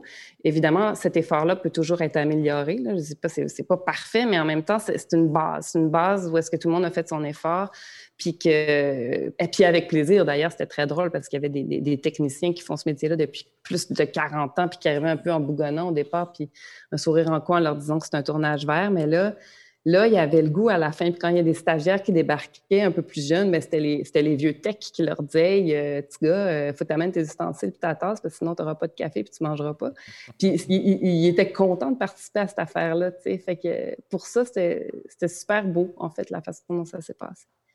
Et c'est c'est tout à fait cohérent avec. euh, ben, on ne peut pas commenter ton opinion absolue, mais on a bien compris que, que les maires au front, c'est un, une démarche environnementaliste. Euh, pourquoi la mer au front? Où, euh, dans le fond, euh, d'où vient ce- cette idée-là du symbole de la mer? Ouais, ouais, pourquoi pas le père? Ouais, je fais quoi, moi, là-dedans? là? Non, non, mais tu fais ce que tu veux. Tu es, vraiment invité. D'ailleurs, c'est ça, le mouvement n'est pas exclusif, mais le, pourquoi l'élan part de la, de la mer? D'abord, c'est ultra personnel. là. Le mouvement est parti de moi, de mon salon tout seul, impuissante devant mes trois kids qui commencent à savoir lire, qui me confrontent par rapport aux gros titres dans les journaux. Puis moi qui est supposé leur promettre que je vais les protéger, c'est la première fois de ma vie l'hiver passé je, je, je disais, je peux pas, sinon je te bullshit. Je suis pas capable de te protéger contre ce qui est en train de se passer. Puis de ce moteur-là, de cette impuissance-là, je, je suis allée voir Laure Varidel, l'éco-sociologue, pour, pour aller chercher des solutions. Puis en fait, d'elle, j'ai reçu la même impuissance. Puis on s'est dit de, ça, on est en train de toucher le fond. Habituellement, la mère, elle reste à la maison, elle protège, elle berce, elle soigne, elle fait bouffer. Quand la mère se fâche, quand la mère sort dans la rue, c'est clair et grave. Ce qu'on est rendu, puis ça s'est prouvé d'ailleurs quand on regarde l'histoire des grandes révolutions, la dernière vague de cris, c'est toujours le cri de la mère, parce que la mère est occupée à bercer, à, pas à gueuler. Fait que quand elle se fâche, c'est que vraiment, on a passé la limite de la limite. tu sais. Fait qu'il y a, cette volonté-là dans l'élan des mères au front. Il y a aussi le désir de dire nourris-toi de- d'espèces de, drive amoureuse et charnelle et viscérale que tu as pour tes enfants.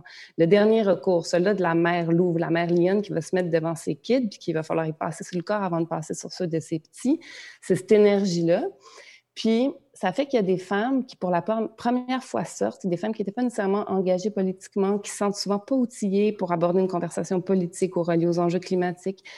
Mais là, tu n'as pas besoin, tu peux aller chercher les outils.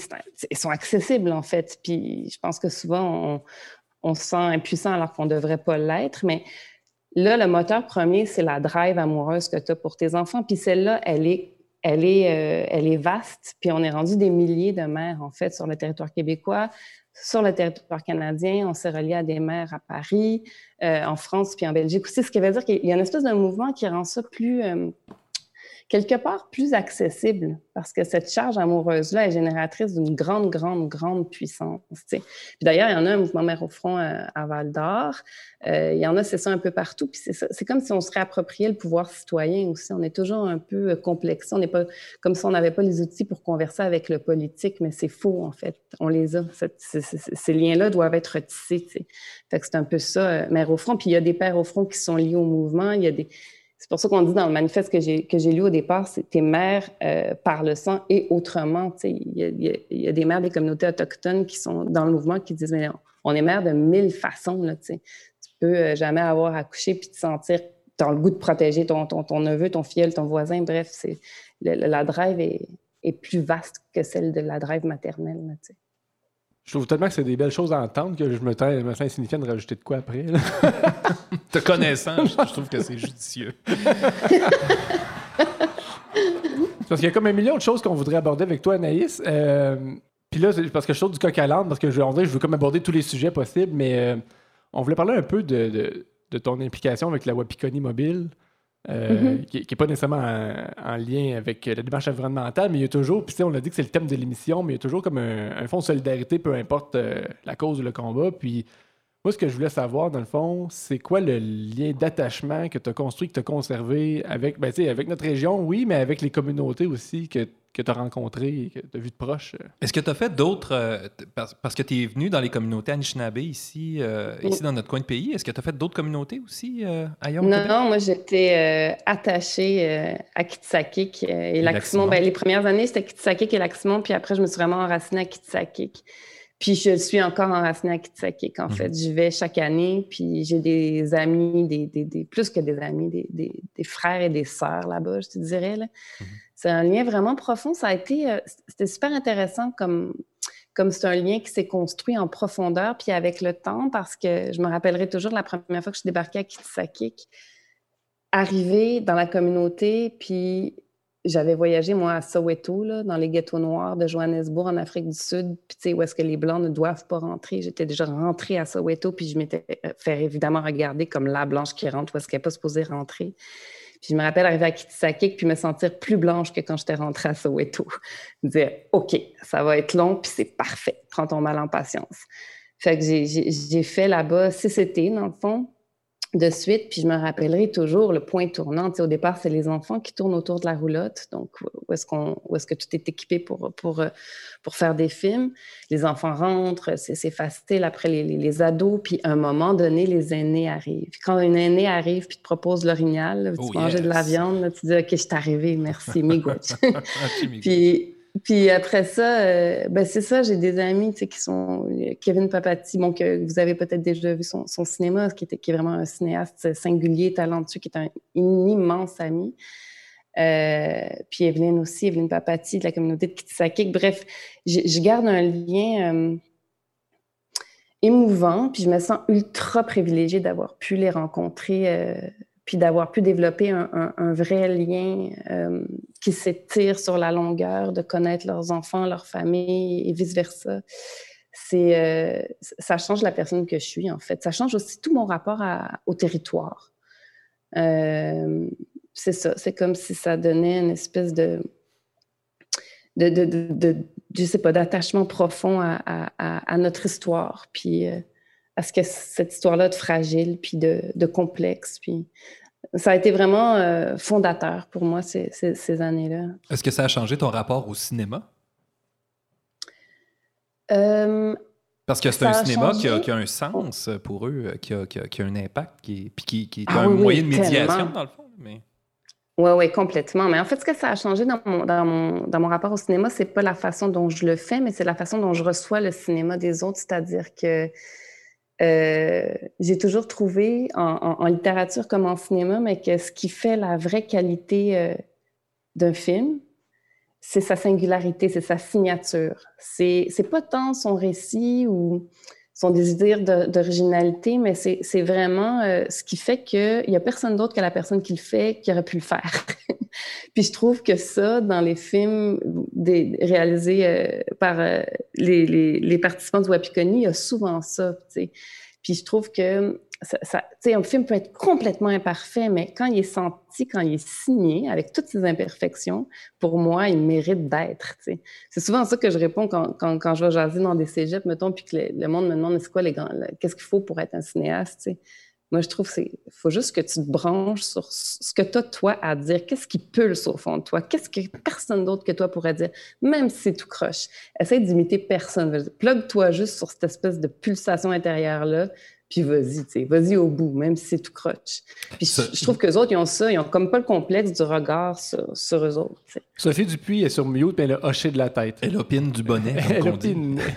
Elle. J'ai failli envoyer une fleur, mais là, je, je- je- parce que je trouve que Sophie, c'est ça, dans le me- Non, mais pour vrai, dans le sens où je trouve vraiment qu'il y a une singularité dans la signature. C'est pour ça que je trouve que tu es une vraie cinéaste. tu sais.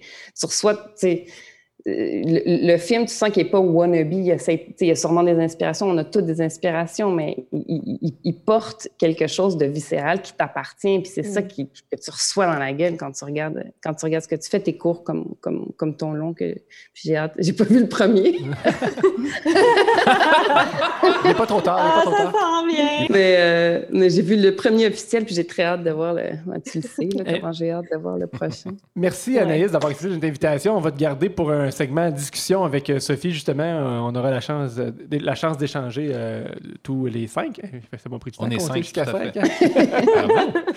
Euh, avant, je voulais juste faire un, un mini mea culpa parce que euh, avant de, de- de- de décider qu'on t'invitait à, à l'émission, j'étais plus ou moins au courant de, des fondements, du moins de la démarche mère au front.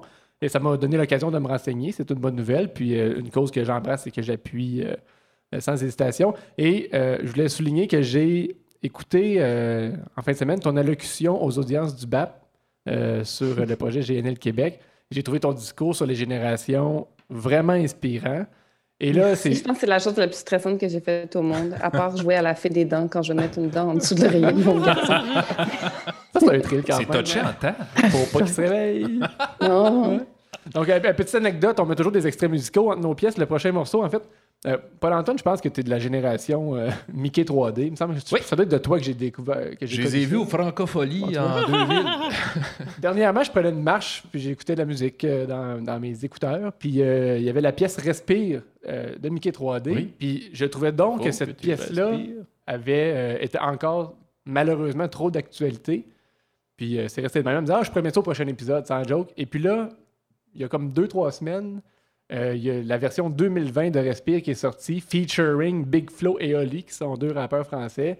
Et, Très euh, populaire auprès des prix ados. oui, ben moi, mes enfants me demandent toujours sa chanson euh, ça. hommage. Ils sont dommage, assez. Bon, Dommage, ouais. Ouais, c'est ça.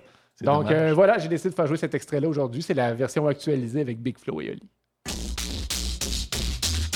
Et on a bien grandi, on n'est plus des gamins. Qu'est-ce qui a changé? Pas grand chose, je crois bien. Droit dans le mur, on continue de foncer. Et la seule différence maintenant, c'est qu'on le sait. Je vous en veux, vous qui étiez avant nous. D'avoir pas fait grand chose pour éviter le trou. On cherche des excuses quand la terre se désole. Mais en creusant notre tombe, on trouvera peut-être du pétrole. Je mets un masque pour aller à la mer. J'enfile un casque VR pour prendre l'air. On fonce dans le fossé, à pas de géant. On dit que l'herbe est plus verte sur les écrans. Un boomerang dans la face comme un déferlement. Les vieilles erreurs, les emballages que nous ramène le vent. Les trop tard quand les taux se resserrent. Si c'est pas rien de le dire, alors c'est quoi de le faire? Pour les jeunes, je crois que je suis déjà vieux. À la fin, qui restera debout? On espère que la génération future fera mieux. Mais celle d'avant espérait pareil de nous. Il faut que tu respires. Donnez-moi un peu d'air. C'est demain empire. Et demain c'est hier. Tu vas pas mourir de rire. J'ai pas compris la blague. Et c'est pas rien de le dire. Alors je le rappe. Il faut que tu respires. Mais j'ai fermé la fenêtre. Et ça c'est rien de le dire. Tout va dans la tête.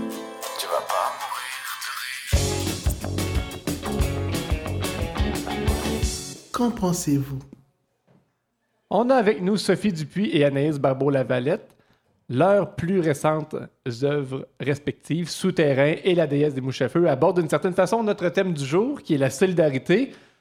Mais c'est aussi la solidarité derrière la caméra qui nous intéresse. Hein, Geneviève? Notre pont, est naturel. hein? Mais euh, en fait, c'est qu'on trouvait que dans, c'est ça, dans, dans leur, leur dernier film respectif, euh, ça, se prêtait. Mais aussi, tu sais, Sophie, sa marque de commerce, je pense, c'est toute la place que tu laisses euh, à tes acteurs, comment tu les enveloppes dans tes films. Puis pour Anaïs, on, euh, on, ben, vient d'en parler beaucoup, mais dans tes engagements plus sociopolitiques, c'est un thème qui est super important, la, solidarité, mais on voulait vraiment en parler en tant que, réalisatrice. Comment vous voyez votre rôle par rapport à votre équipe? Comment vous faites pour mobiliser euh, votre équipe qui a le cœur? euh, parce que le cinéma, c'est un art collectif. Comment vous voyez ce rôle-là, puis comment vous l'abordez? Ben, je vais commencer. Euh, en fait, euh, moi, je pense vraiment que notre job, c'est une job de collaboration. C'est. c'est euh, je sais pas, moi, j'ai jamais fait de film tout seul, puis c'est. c'est Pas mal euh, juste Robert Morin qui a fait ça. Ouais.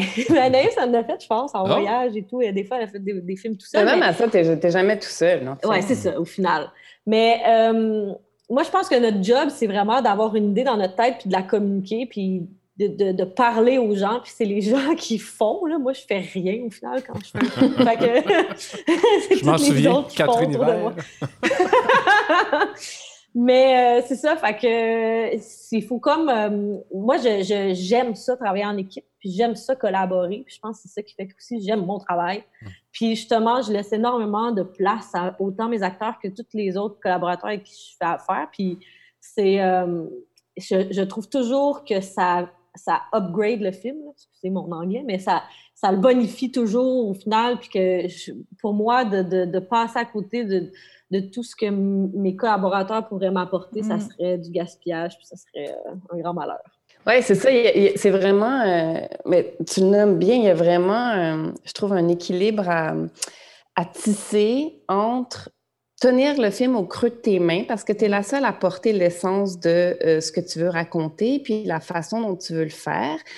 Puis en même temps, euh, passer cette, ce- ce- ce- ce- ce- cette espèce de nectar précieux à, à- à tout le monde, mais à- dans un, le, le truc, c'est de trouver les bons mots pour, euh, Mhm. pour parce que souvent, c'est- quelque chose de très, très instinctif, de très, très Mhm, émotif. mhm. En dehors du récit, évidemment, tout le monde a la matière première qui est le scénario, mais après, il faut que tu te plugues à ces multiples talents parce que tu t'entoures, c'est une véritable constellation, là, tu t'entoures de, de- de gens ultra talentueux, mais il faut que tu sois capable de leur, de leur passer cette affaire-là précieuse, euh, puis que ça corresponde à, à- à- à ce que tu as dans, dans la tête. Puis ils vont souvent, en fait, la, la plupart du temps, c'est euh, si tu leur fais confiance, ils vont rendre hommage à cette confiance-là. Ils vont se dépasser pour, pour rendre hommage à, à cette confiance-là. Puis, puis c'est pour ça que euh, je trouve qu'on on a souvent l'image d'une espèce de, de- de- d'un réalisateur ou d'une réalisatrice qui a un ego démesuré, mais moi, je pense que c'est le contraire. Ça prend Mhm. beaucoup d'humilité.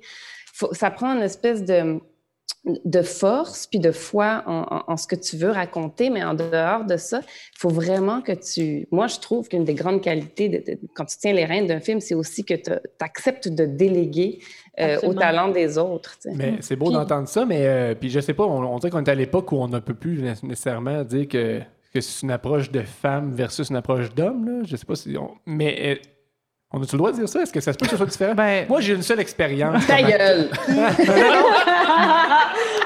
Non, mais est-ce qu'il peut, est-ce que ça se pourrait que dans votre approche, il y ait une douceur puis une, une, comment dire, une écoute puis que les Ben- réalisateurs typiques masculins d'une autre époque n'ont Hey, pas il y a- nécessairement y a ou, c'était la même ben, chose pour les C'est sûr femmes? qu'il y a des gens avec qui j'ai travaillé, des collaborateurs, qui m'ont dit, parce que moi, je refusais de croire que les femmes, on avait une approche différente. Je me disais, chacun a son approche, point, tu sais. Ouais. Mais il y a beaucoup de collaborateurs qui m'ont dit qu'ils qui aimaient ça, travailler avec des femmes, justement à cause de cette ouverture-là qu'ils avaient remarqué chez, chez nous. Bon, c'est peut-être le hasard. Mais ce que j'allais dire tantôt, c'est aussi, c'est que ce qui est intéressant, moi, quand je parle de comment j'aime collaborer, puis comment j'aime laisser beaucoup de place aux autres, puis que je veux entendre ce qu'ils ont à dire, puis comment ils pourraient bonifier le film, il y a certaines personnes qui voient ça comme une perte de contrôle. Je pense que, Mm. je, que je perds le contrôle sur mon, sur mon œuvre, sur mon travail, puis moi, je trouve que c'est le- contraire. Je, on sait tellement où on s'en va ensemble qu'on on va faire fleurir cette patente-là avec, avec une bonne base de, Mm. de- qui est moi, en fait, tu sais. Puis, euh, je pense qu'il y a certaines personnes, peut-être plus des hommes, je ne sais pas, qui ont peur de perdre le contrôle s'ils s'ouvrent comme ça aux autres. mais C'est super intéressant, mais dans le fond, c'est par rapport à une définition de ce qu'est le contrôle. Moi, je Ouais, pense que exact. c'est beaucoup plus dans le contrôle si tu fais Mhm. confiance à tes alliés plutôt que si tu es, coincé avec le contrôle. Exact. Mais donc, c'est une vision un peu euh, restreinte de, de- de- du contrôle. Mais, mais je pense pas, euh, ben peut-être, mais je pense pas, je pense qu'il y a des filles très, qui, qui- qui peuvent avoir euh, ce- cette attitude-là sur, sur un plateau aussi. Euh, mais c'est- c'est c'est dur à dire. T'avais pas une anecdote pas, de plateau, toi, Geneviève?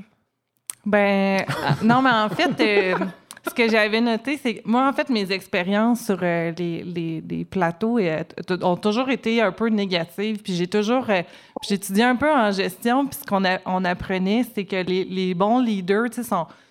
Tu sais, la, la- la hiérarchie est comme de plus en plus horizontale. Puis sur les plateaux, je trouvais que c'était tellement encore vertical Mm. dans mes expériences à moi. Puis j'avais. euh, dans le fond, je, je- m'étais fait l'hypothèse que sur un, plateau féminin, les femmes, on est plus. euh, on, a moins tendance à vouloir être euh, le chef là, de- devant les autres. Puis on, on, est plus rassembleuses, puis on fait les choses ensemble. Les, les femmes ont dénoncé ensemble cet été. euh, on, crée des mouvements plus collectifs. Puis j'ai j'ai l'impression que c'est les, les femmes réalisatrices qui vont venir aplanir un peu euh, cette courbe-là. Mais en fait, Francis, je pense que tu voulais faire du reflet parce que c'est toi qui as une expérience de merde sur un plateau, non? Non, non, mais, c'est vrai que tu as tourné sous les ordres d'André Forcier. mais c'est ça. C'est pas la même approche. Mais moi, j'ai eu une très belle Non. expérience personnellement. Euh, puis puis j'ai des points UDA là, que j'ai pas eu avec le film Quatre univers de Sophie Dupuis. mais mais Oh, c'est juste rétroactif. dans les observations que j'ai faites sur ce plateau de tournage-là, sur la façon de gérer en général, genre engueuler des figurants, euh, qui Engueuler se, des se figurants? gèlent avec moins 40. Pas moi, là. Non, non, Non. non, André Forcier. Non, André Forcier. Mais j'ai adoré André Forcier. Je veux pas critiquer l'homme ni son œuvre, mais ça reste que. il- Puis, tu sais, tout le monde le connaît dans le milieu. Comme si. Hein? Hein? C'est un imposteur. Euh, ça reste que. Dans la description que vous faites de ça, c'est quoi le rôle du réalisateur ou la réalisatrice, d'aller chercher les idées, il n'y a rien de ça que j'ai vu dans- sur ce plateau-là. C'est c'est qu'il y a comme une espèce de mythe qui est un. Moi, je trouve que c'est un, c'est un mythe comme à, à faire exploser que l'artiste a le droit, euh, au nom de l'art, euh, D'être exécrable. Oui, de maltraiter Mm. ceux qui l'entourent. L'art, de toute façon, pulvérise la relation humaine, puis vaut plus, puis va, va s'inscrire dans le temps, alors que le- toutes ces relations-là doivent servir à créer.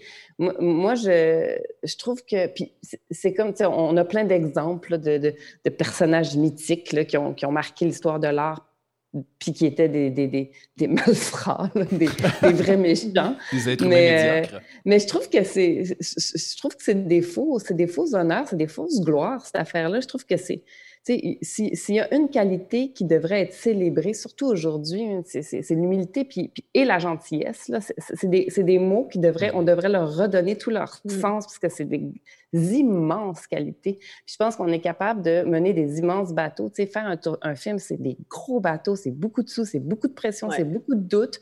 Mais je pense que quand tu es capable de le faire avec douceur, puis avec une certaine bienveillance pour ceux qui participent à cette aventure-là, tu es bien plus glorieux, puis tu es bien plus fort que, que, que si tu as gueulé, puis que si tu as, mené ton affaire avec un fouet. Là.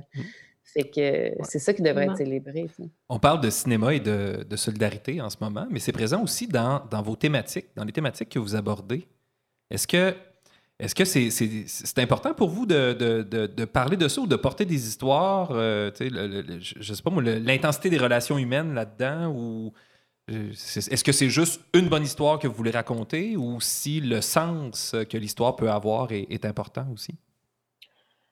Ben, moi, à la base, ce qui m'intéresse, ce qui vient me chercher, c'est pas, pas un flash d'histoire, c'est un sujet, souvent. Puis, euh, je suis toujours attirée vers euh, des sujets où qu'on parle de, de groupe ou de famille ou de gang ou de... Donc, je, suis- je suis attirée vers Les ça. relations J'ai- humaines. j'ai- Ouais, donc euh, ça, ça, ça vient toujours avec ça. Puis, euh, mais c'est c'est ça, ça part juste de, de sujets pour moi à la base. hein. Je sais pas, toi, Anaïs, si Ben, vraiment... en fait, c'est ça. Et ben, je trouve que c'est- je pense que. Tu sais, mettons, moi, il y, a y y certains films qui, comme toi, sont vraiment partis d'un sujet, un, Mhm. territoire. Mettons, je pense à Inch'Allah, qui était vraiment ancré dans le Mhm. territoire israélo-palestinien, puis j'avais envie d'incarner ça, mais ultimement, mon attache, ma drive, c'est c'est vraiment les personnages, tu sais. C'est- des humains avec leurs failles, puis la- leur sensualité, puis tout, tout- tout ce que ces corps-là ont raconté. Puis c'est pour ça que j'aime tellement le processus de casting, puis que j'aime tellement la direction d'acteur. Mm. Puis je pense que toi aussi, là, il y a- il y a- puis ça se sent d'ailleurs dans, dans tes films, il y a, il y a comme un amour de, de l'humain qui transcende tout le, tout le reste. tu sais. À partir de ce moment-là, je me dis, oui, l'histoire est importante, mais l'humain en soi est tellement fascinant et tellement intéressant. C'est pour ça que je trouve que le documentaire souvent continue de clencher la fiction, parce que si tu t'intéresses vraiment aux humains, si vraiment tu te penches sur eux, on, on est tellement vaste, puis multiple, puis fascinant, là, que je pense que c'est ça la, la tâche principale pour, pour moi qui, m'interpelle ou qui me, qui, me- qui me fascine dans, dans- dans le cinéma. En premier, c'est l'incarnation du personnage, tu sais. Mhm. Puis que tu puisses, mettons, aimer ce qu'on qu'on qualifie justement de méchant. Il n'y en a pas de monstres, il n'y en a pas de vrais méchants. Fait que c'est quoi qu'il y a derrière? C'est quoi qui fabrique les, les monstres, justement? là? Moi, j'ai une dernière question aussi, mesdames. Euh, vous êtes deux femmes réalisatrices. Euh, D'en trouver deux à une certaine époque, ça aurait été difficile. Mhm. Euh, Il y en a de plus en plus. Pensez-vous que, euh, pe- peut-être pas que le combat est gagné, mais que, je sais pas, qu'on a progressé beaucoup, puis que c'est plus facile pour les réalisatrices qui s'en viennent, ou s'il faut continuer à, à être vigilante, puis à, à revendiquer une plus grande place pour les femmes en, en réalisation et dans le monde du cinéma en général? Ben, là, ils ont mis en place, il y a, quelques années, des mesures pour donner, en fait, en- pour donner envie aux producteurs à s'intéresser plus aux, euh, Aux, femmes, en fait, ouais, ouais, tout à euh, à, défaire ce préjugé-là. Je pense que les producteurs s'intéressent aux femmes, mais il faut qu'ils s'intéressent aux créatrices. Non, mais de travailler avec eux, avec elles. Mhm. Et euh, en fait, c'est ça. Les mesures qui ont été mises en place, c'était vraiment pour faire comme, ben, soyez plus intéressés à, à- à aller les chercher, à, à écouter ce que- qu'elles ont à dire et tout ça. Et, et je pense qu'on a comme commencé à, briser une première. euh, ben, on a passé une première étape. Mhm. Puis en plus, euh, on, les, les, les femmes se voient de plus en plus. euh, il y, a, il y a une visibilité de ces femmes réalisatrices-là. Il y en a de plus en plus qui vont à l'école pour aller étudier là-dedans. Là, ce qui va rester à, à- je pense, à travailler, parce qu'on est en train, tu sais, moi, je me fais, je me suis déjà fait appeler pour me faire offrir un, un film d'action. là. Ça serait jamais Nice. arrivé là, euh, il, y a, il y a 10 ans ou 20 ans, encore moins, tu sais. Pouvoir jouer commence à- dedans? Je vais t'appeler si j'ai besoin de toi, Francis. Mais tu sais, c'est... On est en train de briser, là, des, des- on se rend compte que les femmes sont capables de tout Les faire choses tout bougent. le monde. Les choses bougent quand même. Mais là, la prochaine étape, ça va être, je pense, de. Je pense qu'il y a encore des gens qui ont de la difficulté des fois à avoir des femmes dans des positions de pouvoir. Mhm. Puis euh, des fois, on le sent un petit peu, là, c'est très. C'est, c'est, c'est, c'est des- du petit euh, sexisme de tous les jours, là, qui est comme. euh, qui, qui paraît encore, puis des fois, c'est ça, on le sent encore qu'il y a un petit problème avec cette position-là pour la femme qu'il va falloir continuer à normaliser puis à, à accepter là, pour tout le monde. Fait que c'est. euh, oui, je pense qu'il reste encore du travail à faire. On est vraiment dans le. On dirait qu'on est dans le point tournant. On Ouais. est exactement dans le point tournant. Puis c'est super intéressant de faire partie de cette, de, de- de cette histoire-là. C'est-à-dire que moi, je me rappelle, il y a, 10 ans, je commençais, puis je me, je me- euh, ça a quand même vraiment changé. Là. Mm. On est arrivé, puis je pense que le, fait qu'il y, y ait plusieurs modèles. C'est ça la, nourriture, c'est ça qui nourrit le moteur, en fait. OK, c'est- possible. Pour, celles qui veulent le faire, elles ont, des modèles que- qu'elles aiment ou pas euh, le, cinéma euh, qu'elles voient par des réalisatrices. Elles savent qu'elles peuvent le faire. Elles se donnent le droit de le faire. Moi, je trouve que c'était vraiment ça qui, à un- certain moment, me manquait, c'est-à-dire que c'était la drive intérieure. C'était pas tant... Oui, il y avait des... Il y avait des embûches sur le, sur le parcours de, de ces filles-là, mais il y avait beaucoup de, de, de manque de permission. On dirait que les filles ne Mhm. se donnaient pas la permission. Puis ça, c'est douloureux de, de se rendre compte que ça, ça, ça meurt déjà à cet endroit-là. tu sais. Mais là, je pense que c'est plus ça. Fait que je pense que le, moteur est là, la permission est donnée, puis qu'après ça, effectivement, il, il- reste, il reste du travail, mais qu'on a- on est vraiment passé à, à une autre étape, mais que quand même, il faut, faut se le dire, c'est un métier qui est, qui est hy- hyper demandant. C'est quand tu rentres dans un tournage, tu pars en voyage, c'est ciao, tu n'existes plus pour le reste de, ton monde. Puis moi, je me rappelle m'être fait dire quand j'étais à, à l'école par une femme réalisatrice, tu ne pourras pas avoir d'enfant et faire ce métier-là. Ça m'avait dit. Puis Ben, je m'en rappelle encore, puis je me rappelle tourner une là avec un bébé naissant, exprès de le montrer, genre, au Kodak pour faire non, je Fuck veux you. prouver que c'est possible. Anaïs faisait ça juste pour. En tout cas, c'est ça. Ben parce que Un finger. j'exposerai jamais ma vie personnelle, mais c'était le seul moment où j'avais envie de dire, puis je dis pas que c'était facile, mais C'était plus que un c'est que statement. c'est conciliable. Ouais, Ouais. que c'est conciliable, puis que toute la société est prête à faire cet effort-là. Puis la dernière affaire que j'ai à dire là-dessus, c'est que ça se fabrique à deux. Ça se fabrique en team, libre ensemble. là. Ça veut Mhm. dire que ton, ton partner là, de vie, ben, c'est- moi, je suis pas une superwoman, puis lui, c'est pas un superman. On est des, des gens qui avancent ensemble, qui décident de- de- de- de- de- d'avoir des petits et de faire nos métiers, puis de s'ouvrir les ailes en même temps. Fait que ça, ça c'est moderne. Ça, c'est quelque chose qui est à inventer au quotidien. Comment on invente cette, nouvelle réalité-là d'émancipation commune et familiale. tu sais? Que C'est à construire encore. Merci beaucoup, mesdames. C'est vraiment inspirant comme euh, discussion. Euh, je sais que, que Anaïs Barbeau-Lavalette, tu ne peux pas rester avec nous pour le reste de l'émission, euh, malheureusement, mais ça a été vraiment un plaisir, un honneur de t'avoir avec nous. Ça m'a fait super plaisir, vraiment. C'était cool. Et je sais que tu veux pas Je être allé. t'aime, ta- Anaïs. Moi aussi, je t'aime, Sophie. Hey, get a room! Si on vous dérange, je vous le dis. On faire- on peut faire des une- salles dans Zoom, hein? breakout room. Mais euh, Anaïs, en terminant, je sais que tu veux pas exposer ta vie privée, euh, tu viens de le dire, là, mais euh, si tu peux juste pour nous saluer notre ami, euh, le gars qui joue Maxime Cadieux dans toute la vérité, là, ça nous ferait vraiment plaisir. Qu'on a eu à l'émission. Vous êtes le premier couple qu'on reçoit. hein? Oh. Non, on a eu Chantal Légas. C'est vrai, ouais, c'est vrai. Saratoga. Chantal Pigas de Saratoga. Tellement. Ben oui, je vais le saluer. Merci beaucoup, Anaïs. et, euh, et Sophie, tu restes avec nous jusqu'à la fin. Oui, Merci. OK, bye tout le monde. bye! Salut.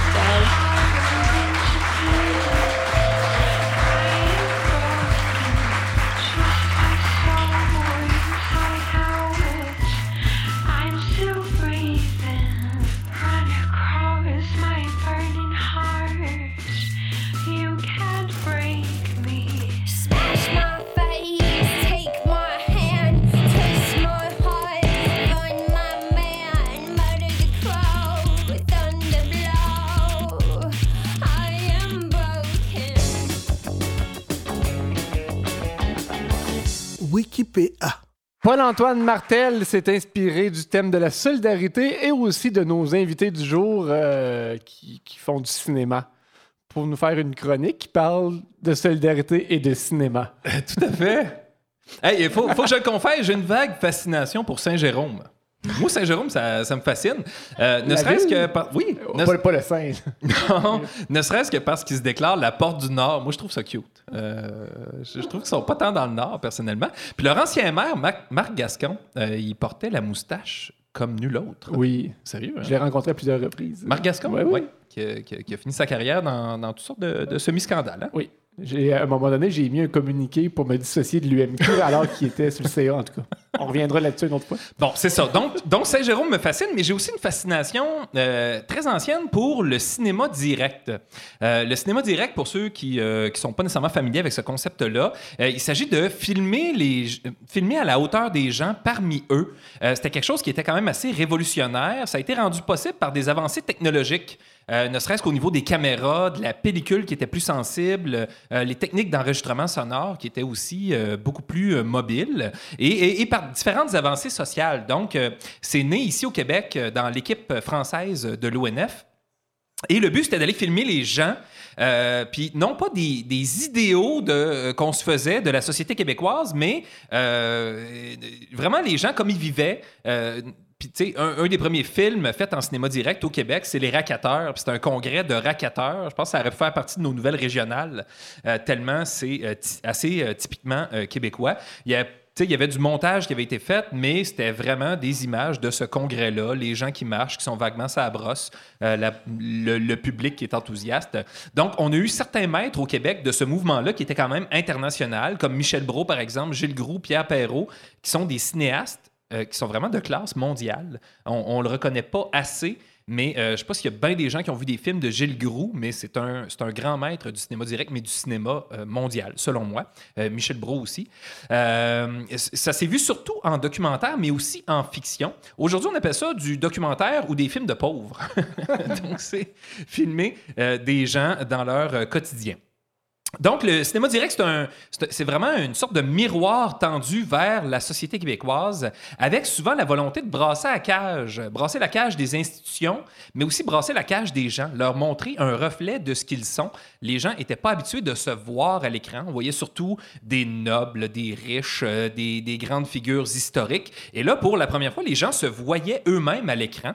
Donc, euh, voyaient ce qu'ils vivaient, voyaient des situations qui les touchaient, voyaient des gens qui leur parlaient et euh, en, en lesquels ils se reconnaissaient. Et personnellement, il faut que je vous confie que c'est vraiment la découverte, personnellement, du cinéma direct qui m'a poussé à aller euh, passer deux ans de ma vie en études cinématographiques à l'université.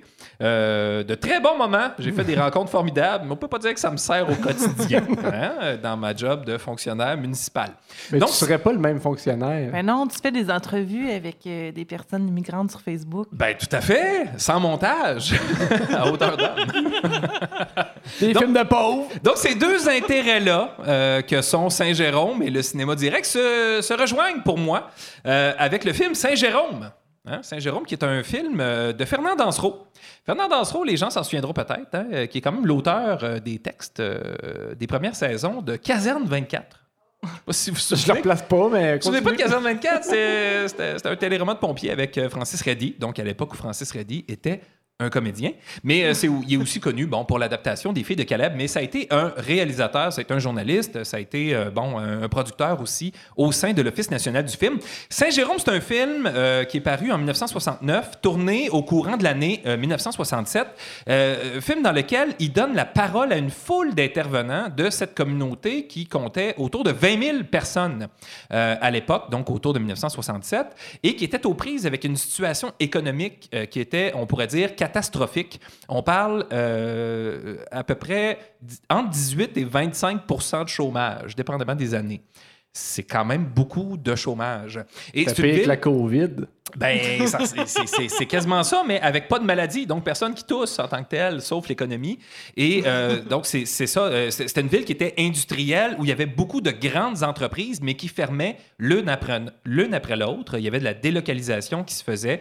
Donc, euh, des usines qui pouvaient employer jusqu'à 5, 6, 7, 800, 1000 personnes qui fermaient. Et là, ça créait une espèce d'état euh, d'urgence sociale au sein de la, au sein de la population. Euh, puis en même temps, les grandes crises euh, sont des occasions de, de grandes prises de conscience et de grandes solutions. Et c'est un peu ce qu'on a pu constater à Saint-Jérôme à cette époque-là. Euh, c'est comme si la marmite sociale était entrée en ébullition, mais le feu a été alimenté par le contexte de l'époque. Donc, si on se reporte au milieu des années 60, euh, c'est la naissance de l'indépendantisme au Québec. Le FLQ a été fondé en 1963. C'est une idée qui prend de plus en plus d'ampleur avec le RIN, éventuellement la crise d'octobre. Il y a des grèves étudiantes, il y a des groupes gauche, il y a des chrétiens engagés. Tout à fait, ça existait. Euh, tout ce qui est jeunesse ouvrière catholique, jeunesse agricole catholique, jeunesse étudiante catholique. Euh, L'éducation est plus répandue. Il y a toutes sortes d'initiatives d'animation sociale qui ont cours euh, pendant ces années-là, avec des programmes du gouvernement fédéral qui financent des animateurs sociaux dans des secteurs pauvres. C'est vraiment une époque où il y a euh, euh, c'est vraiment une effervescence euh, sociale qui est présente et qui va se manifester d'une façon assez marquante euh, à Saint-Jérôme. Donc, c'est un film qui est tourné sur une période de neuf mois en 1967, qui présente différents acteurs avec un parti pris évident pour les travailleurs, les syndicats, les gens qui sont plus progressistes. On y entend entre autres un, un pharmacien, Aimé Thibault, hein, euh, ça, ça montre un peu à quel point les films datent parce que le monsieur s'appelle Aimé. Je sais pas s'il y a des enfants, c'est Ben, Il y en a un là, de mon année au secondaire. Aimé? Je te jure. Nice. C'est chez lui que j'ai viré ma première brosse avec Benjamin Turcotte. Euh, On dirait que t'as sûrement vomi. non, mais. On en reparlera, ça aussi. Dans un segment nostalgie, éventuellement. Donc, euh, Aimé Thibault, qui était président de la commission industrielle, c'est un pharmacien, hein, comme un pharmacien président de la commission industrielle. Puis lui, il est clairement de gauche. Euh, il va devenir deux ans plus tard le maire de Saint-Jérôme. Parce qu'à l'époque du film, le maire, il est également député pour l'Union nationale. Euh, fait qu'il est maire et député en même temps. Ben, ça- Facilitant. hein? Un homme important. Ouais. hein, euh, S'il veut se concerter, juste à faire une petite séance de méditation. Donc, on, voit là-dedans des chefs syndicaux qui défendent les travailleurs, qui négocient avec le patronat puis avec les gouvernements. On voit des gouvernements venir annoncer des choses, venir essayer de rassurer les gens. On y entend euh, une urbaniste, un curé organisateur social, des travailleurs qui s'éduquent, euh, qui se recyclent, qui deviennent eux-mêmes des leaders. Donc, c'est un, c'est un tournage qui a donné assez de matériel pour que soit créé, en plus du long métrage principal, 27, oui, 27 films satellites sur différentes thématiques et avec différents intervenants. Donc, euh, euh, moi, ce que je trouve assez particulier, c'est que c'est vraiment de, c'est de la médiation culturelle, littéralement. C'est que, euh, dans le fond, ils ont fait des films, ils ont rencontré les gens et le, cinéma est devenu une espèce de prétexte pour permettre aux gens de s'exprimer et de poser un regard sur la situation qu'ils vivaient à cette époque-là.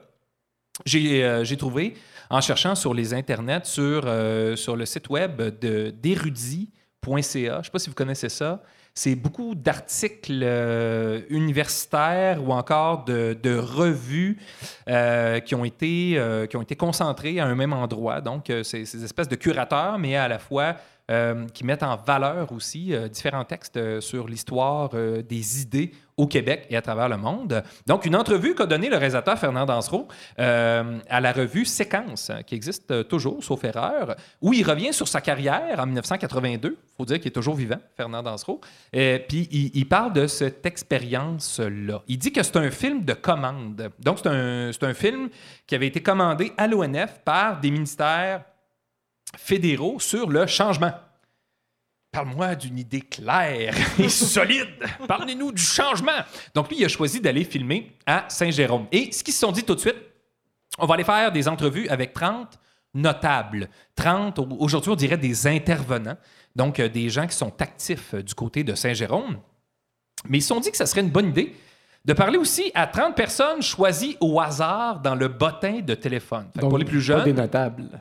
Des, des, des, des pas notables. là. Fait que pour les plus jeunes, le bottin de téléphone, c'était une espèce de livre avec euh, des pages en papier euh, vaguement diaphanes. hein? Et puis, euh, donc, ils ont choisi 30 personnes au hasard et ils les ont interrogées. Ils ont utilisé un questionnaire qui avait été élaboré par un professeur de psychologie à l'université Sir George Williams, qui est devenu l'université Concordia, un certain Gabriel Breton.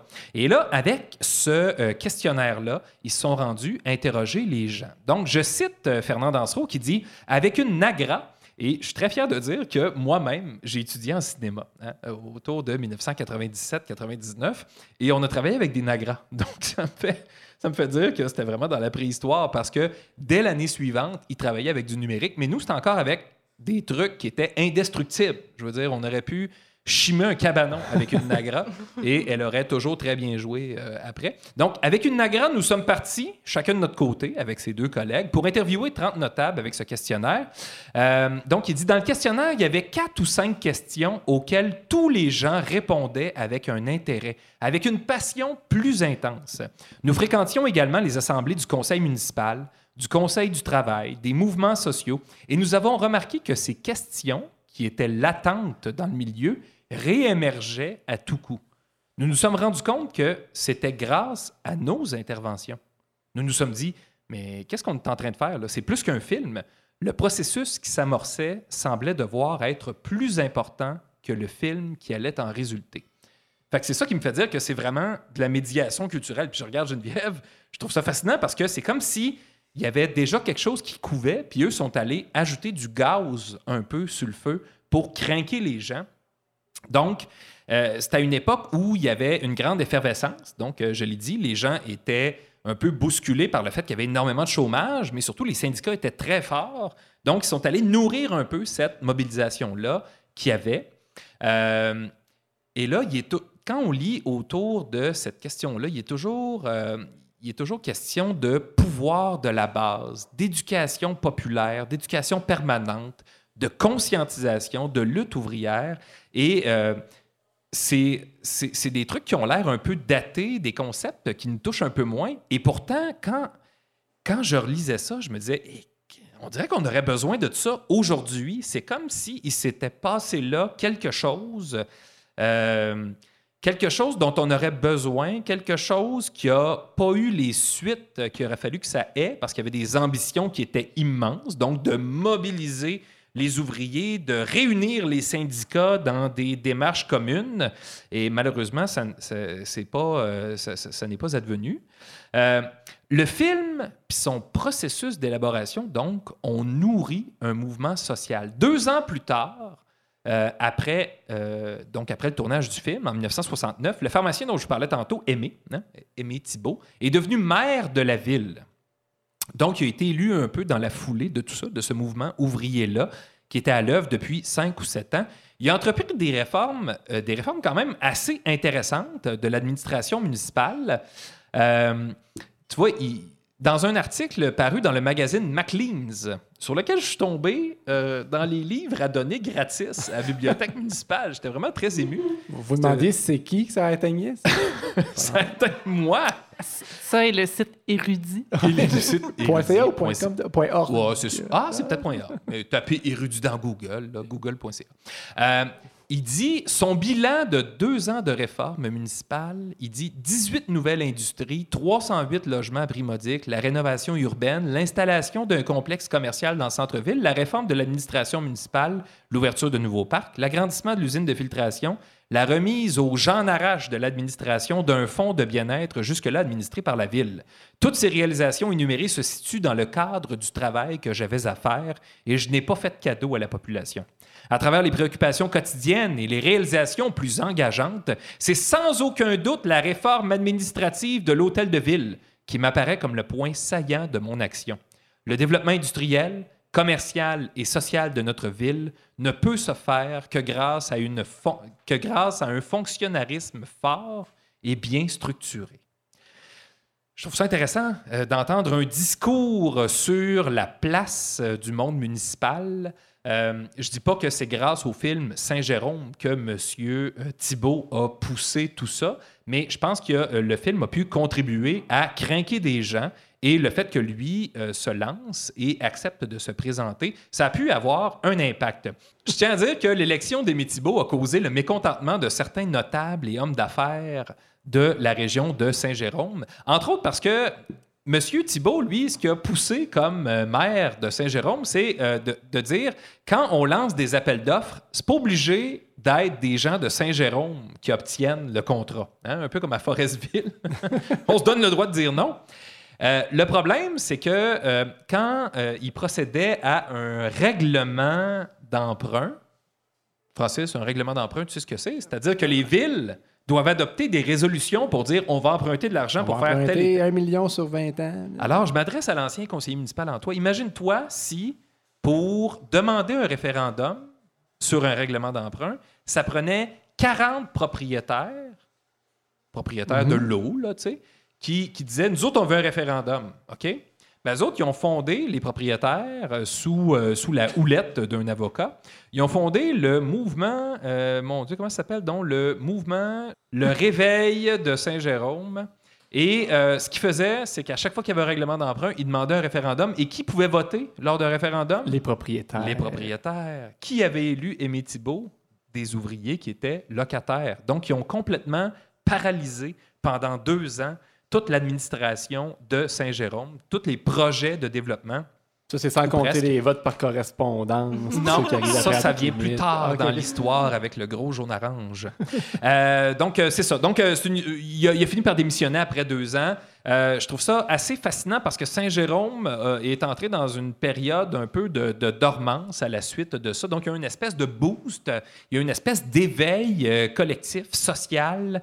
Euh, il y a eu des expériences là, qui ont été menées qui étaient vraiment extraordinaires. Et ça, a fini par s'estomper, par s'apaiser. Il y a eu quand même une expérience assez intéressante euh, qui a été menée, c'est-à-dire qu'il y a une usine, euh, une usine de textile qui a fermé ses portes et les employés se sont regroupés et ont formé une compagnie autogérée qui s'appelle Tricophile, qui a été vraiment assez marquante dans l'histoire du coopératisme québécois. C'était une coop et, et, euh, tout le monde participait aux décisions. Donc, euh, Tricophile a eu, euh, une vie relativement brève, mais qui a quand même marqué les esprits du monde progressiste québécois en représentant un exemple de la, de la transformation que pourrait avoir le capitalisme ici euh, au Québec. Malheureusement, il n'y a pas eu beaucoup de suite.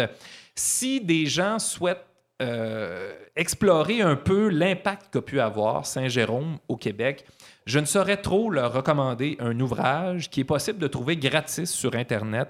Ça s'appelle Vers un nouveau pouvoir de Jacques Grandmaison. Jacques Grandmaison, qui est un immense intellectuel québécois, qui était un prêtre, euh, qui, est, un gars qui est originaire de Saint-Jérôme, un gars issu de la base et qui a accompagné des expériences de développement social, d'animation sociale.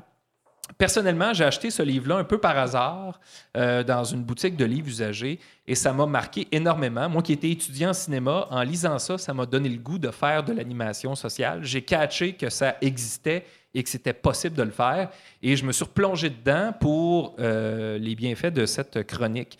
Et euh, ça m'a montré à quel point ça m'a marqué. Je j'agis dans le sens de ce que prône Jacques Grandmaison là-dedans qui parle de, de, de ne pas présumer de ce que les gens souhaitent, mais surtout de nourrir leur conscientisation, nourrir leur volonté d'agir et toujours faire en sorte que ce soit les gens qui aient envie de faire progresser la situation d'une collectivité. Donc euh, voilà, tout ça pour dire que le cinéma peut...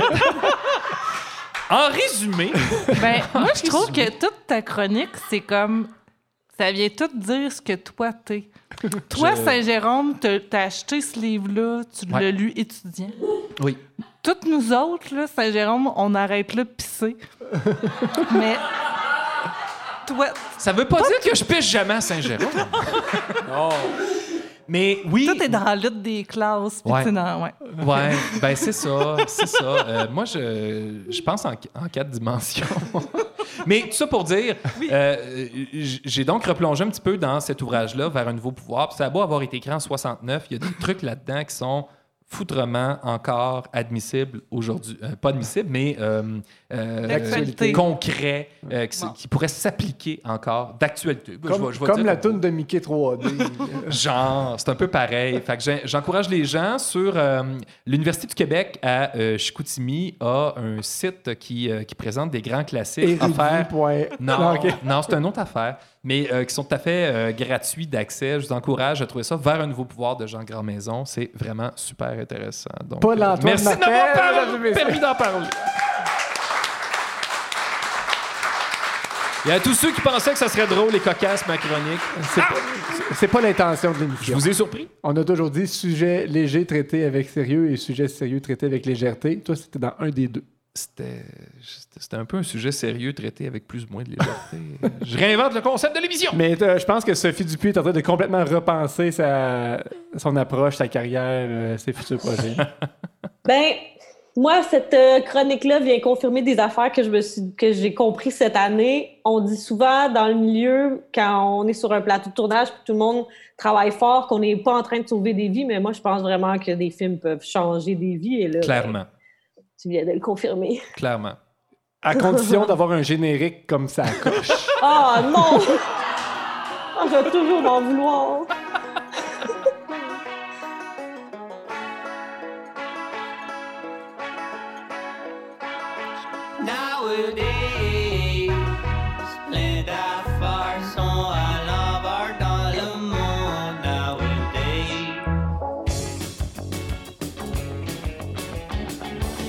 9 à 3. 9 à 3, la chronique où on parle de notre vie de famille. Ce sera pas tout à fait le même ton que la chronique précédente, mais, mais c'est la beauté de Qu'en pensez-vous? Tout à fait. C'est, la beauté de Qu'en pensez-vous? Aujourd'hui, la vie de famille sous un angle que vous n'attendiez pas. Que faisiez-vous, vous, le 11 mars 2020? Ça sera pas long, je vais aller voir dans mon agenda. C'est jour moins 3. Ouais, c'est ça, je l'ai dit. C'était la fête à Derek. Le Comme- comme 11 dirait Roxane. mars 2020, euh, j'étais euh, couché dans une salle d'opération. Et ce que je vous propose aujourd'hui, c'est de revivre euh, environ en 15 minutes une chirurgie qui dure à peu près 15 minutes. Fait que dans le fond, c'est... euh, il y a- L'intégrale. il n'y aura pas de temps, un gain de temps, mais ça va être un peu. Moi, j'ai été inspiré aussi par nos invités du jour. Ben, pas de la même façon que Paul-Antoine. Moi, ce que je vous propose, c'est un peu comme dans un DVD quand tu vas dans les extras, puis tu peux réécouter le film avec les commentaires du directeur, dans le fond. Du- du directeur, producteur. Du directeur. Du producteur. Du producteur, du réalisateur. C'est ça. Ouais, fait que c'est ça. Ici, on a. on a dépensé de l'argent pour ça. fait que voilà. C'est une chronique sur la vie de famille, je l'ai dit. C'est euh, c'est ma vasectomie. Qui s'est passée. Puis moi, j'ai. euh, a- On a des images! non, non, c'est une chronique, c'est un- c'est une balado euh, audio. Mais il y a des choses que les gens font pas et que moi, je pense à faire. Je sais pas pourquoi, c'est de se traîner une enregistreuse au moment de d'aller euh, se faire, faire une vasectomie. Demander un release au chirurgien. Exactement, c'est ça. Tout, tout est passé. puis, euh, le 23 janvier 2020, je rencontrais son bureau Dr Brouillette. Cette rencontre-là sert entre autres à, à- à mettre le patient en confiance, expliquer comment ça va se passer, les, les- les différentes étapes. Puis c'est aussi pour répondre aux questions du patient. tu sais, puis- Oui. T'as-tu des questions, Francis? Ça fait-tu mal? Moi, c'est pas le genre. Moi, la seule, non? la seule question que j'ai demandé, moi, c'est veux-tu que je me rase le sac avant? Puis? Puis il m'a dit, ben ouais, autant que possible, mais dans le fond, pas la journée même, mettons deux, trois jours avant. Ah. Puis quand on dit raser, c'est avec à pioche ou rasoir électrique? On s'est pas rendu là dans le détail, malheureusement. Vous pas intime. Non. Fait que moi, ça m'a fait réaliser. J'avais mal visualisé c'était où qui opérait. Je savais que c'était les testicules. Je suis pas si con que ça. Là.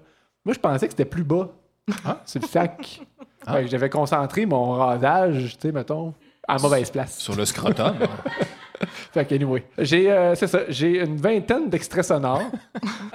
Jour J, le, le 11 mars 2020, euh, je rentre au, euh, au bloc opératoire. Je rencontre en premier Lucie, qui est infirmière. Elle, un peu comme à rencontre préparatoire, elle, son rôle, c'est de me réexpliquer comment ça va se passer, chaque étape, puis tout ça, puis elle donne des bons conseils. Exemple, tu mettras de la glace après. Puis ça a l'air niaiseux, parce que tout le monde t'a dit de mettre de la glace, mais ça a l'air que les gars sont paresseux sur la glace, puis ça se met à faire mal, mais dans le fond, parce qu'ils n'ont pas mis assez de glace. Fait que moi, Évidemment. crée-moi, j'ai mis de la glace TD pendant 2-3 jours, puis euh, j'ai pas eu mal. T'es allé avec des petits pois ou juste de la vraie glace? De la vraie glace, j'avais pas de petits pois. Ah. Moi, je prends un ice pack, je le mets dans une débarbouillette humide. Ah oui. En tout cas, c'est mon petit truc, là, comme ça. là. Quand tu te fais, vasec- Quand tu te fais vasectomiser, c'est ça que tu fais. C'est ça exactement. Euh, premier conseil Toutes de les l'infirmière, euh, Lucie, c'est euh, au niveau des caleçons. important pour votre confort, euh, c'est vraiment de porter un caleçon qui est plus serré. Donc, euh, ça va apporter un meilleur support, ça va vraiment venir- que le plus lousse, ça aurait été mieux aujourd'hui. Oui, mais non, effectivement, euh, plus lousse, il peut y avoir plus de friction. voilà, ça- donc euh, ça commençait mal. J'étais arrivé avec les mauvais caleçons. Première journée, je sors de ça, j'avais pas, j'avais mis des caleçons lousses en me disant, moi être bien, tu sais, c'est relax. des jogging, slack. des caleçons slack. C'est J'en mets ça. jamais. Moi, j'étais un gars qui est plus caleçons serrés. OK. Même que j'ai rencontré ton chum à un moment donné dans une boutique, puis acheté des bobettes. Ouais. Puis il se demandait pourquoi j'achetais des bobettes. Il y a encore des hommes en 2020 qui portent des bobettes bobettes. Puis euh, moi, je trouve que quand tu as des pantalons skinny, ça va mieux des bobettes. Sinon, les boxers, ils, ils refoulent comme ça cuisse. Est-ce que par applaudissement, il y a des gars qui disent OK. Mais mon chum, c'est pas exactement un trendsetter. Je sais pas si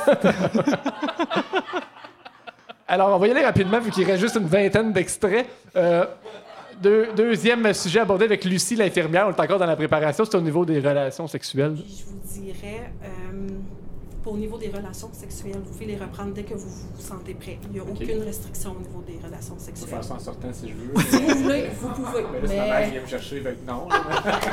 on va garder une petite gêne là, là, mais rentrez à la maison, ça, c'est vraiment votre contenance. J'étais peut-être trop à l'aise rapidement avec euh, Lucie, l'in- l'infirmière. Toi, tu dis c'est ma mère qui vient me chercher? OK. Euh, de- pour une dernière fois, Lucie, on l'écoute attentivement. Donc, moi, je vais coller votre nom sur votre sac, parce que votre sac, on va le faire suivre jusqu'à la salle de réveil. Ta poche? Ben là, j'ai été rassuré de savoir que mon Mais la sac salle de réveil? Ouais, elle a dit la salle de réveil. C'est juste parce que c'est le nom de la salle, parce que... T'es pas- t'es non, pas- j'ai pas été endormi, malheureusement. Mais ton sac, c'était. C'était mes effets personnels. C'est ça la blague. Moi, je pensais Ah. qu'elle voulait écrire mon nom sur mon sac. de faire un tatou. C'est ça. On arrive en salle d'opération. Je suis accueilli par euh, euh, deux infirmières, Sophie, plus une autre qui préférait être anonyme. Donc, euh, c'est pas comme Joanne puis Linda. Elle avait l'heure, pas de name tag. Je sais pas. Euh, là, je, je- honnêtement, je vais sauter vite, mais le, le premier enregistrement que j'avais, c'était pour savoir, bon, je mets où mon enregistreuse? ça, ça arrive pas, c'est d'habitude euh, quand ils font une vasectomie. Euh, Il n'y avait pas d'endroit dédié. non, c'est ça. Un rack. euh, Après ça, dans le fond, j'ai dit qu'on le ferait jouer comme en sourdine parce que c'est. Là, je m'installe, puis euh, il installe comme un cerceau. Là, quand t'es comme couché sur la table, mettre un cerceau pour pas que tu puisses voir ce qui se passe de l'autre bord. Ah! T'as pas envie de te voir l'intérieur? À tout ce qui.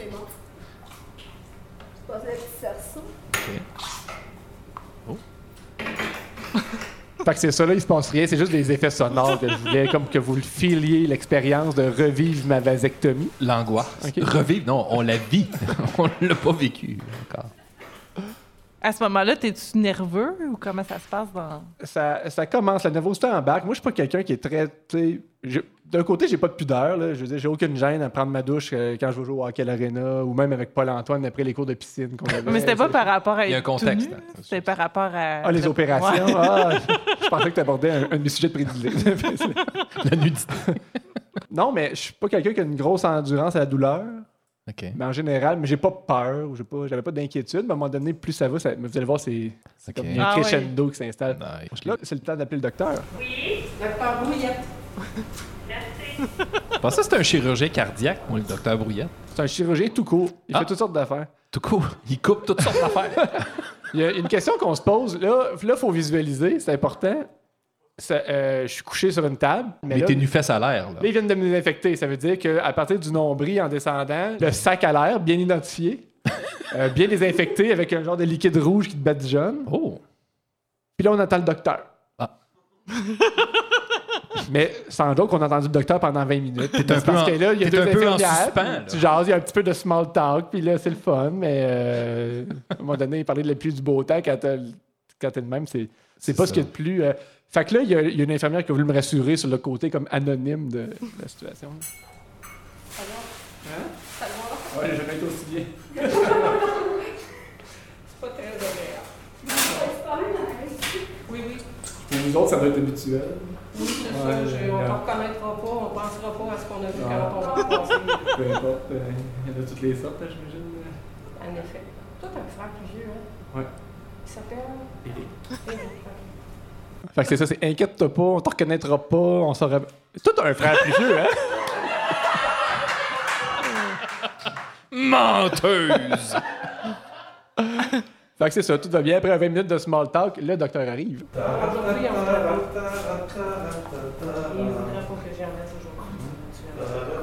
Puis il est toujours décidé. Bonjour, docteur. Salut. T'es sûr de ton coup? Ah là, oui. Il sait plus.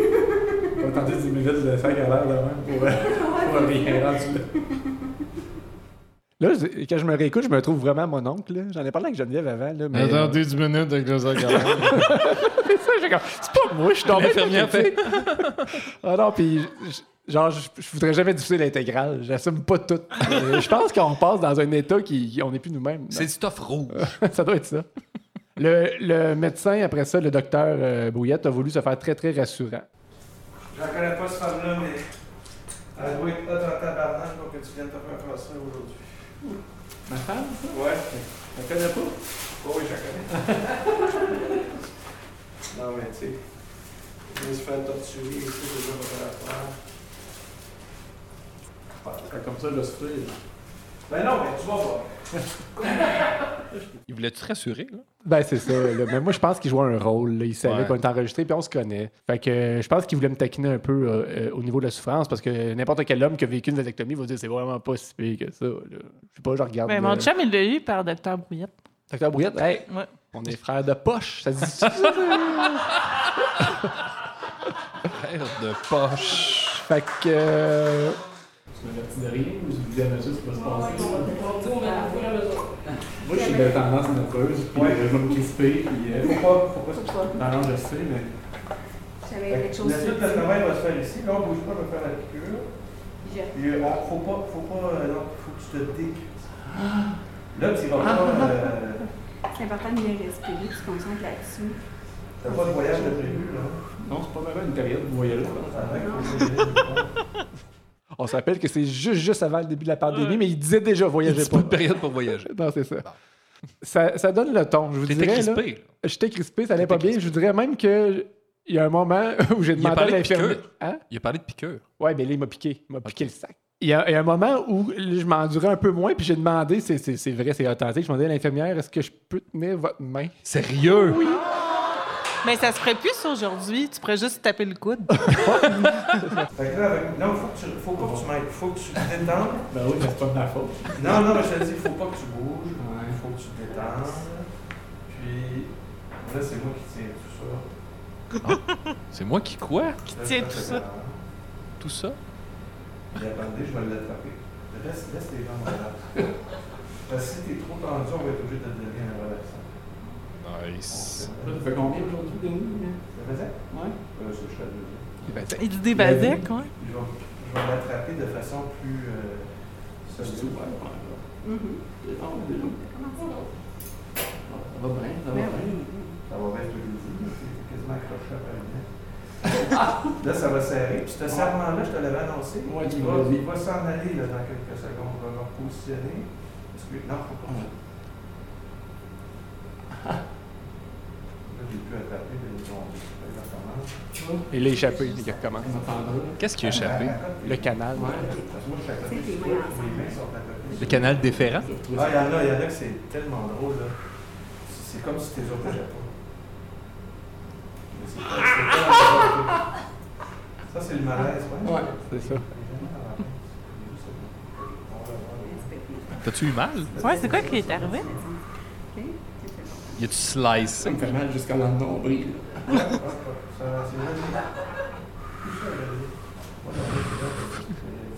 Est-ce que tu fais des petits? C'est vrai, oui. C'est ça, on vient de vivre ça ensemble, là. Hein? T'aurais-tu aimé ça qu'on soit là? T'aurais-tu fait la méthode Bonaparte? C'est genre, je te collé sur une bille sur l'épaule. Il, il manque de- de- d'accompagnement à la oui, clairement. Moi, ouais. je, moi, je serais bien allé avec un accompagnant. Euh, Ta ma, ma soeur a accompagné les trois accouchements de mes enfants. Euh, dans le prochain extrait, vous allez découvrir ma grande perspicacité. Ça tire encore ou c'est ça va. Mon appel, ça tire dans le couille gauche? Oui, ben c'est là que je travaille, c'est bon signe, ça veut dire que je ne suis pas trompé de côté. Fait que là, je l'épluche un peu. Je te dis, il y en a une autre affaire? Ben Oui, oui, il y mais en a deux. Ah, ça pour. Ça ça. C'était-tu un choc d'apprendre que t'avais deux couilles?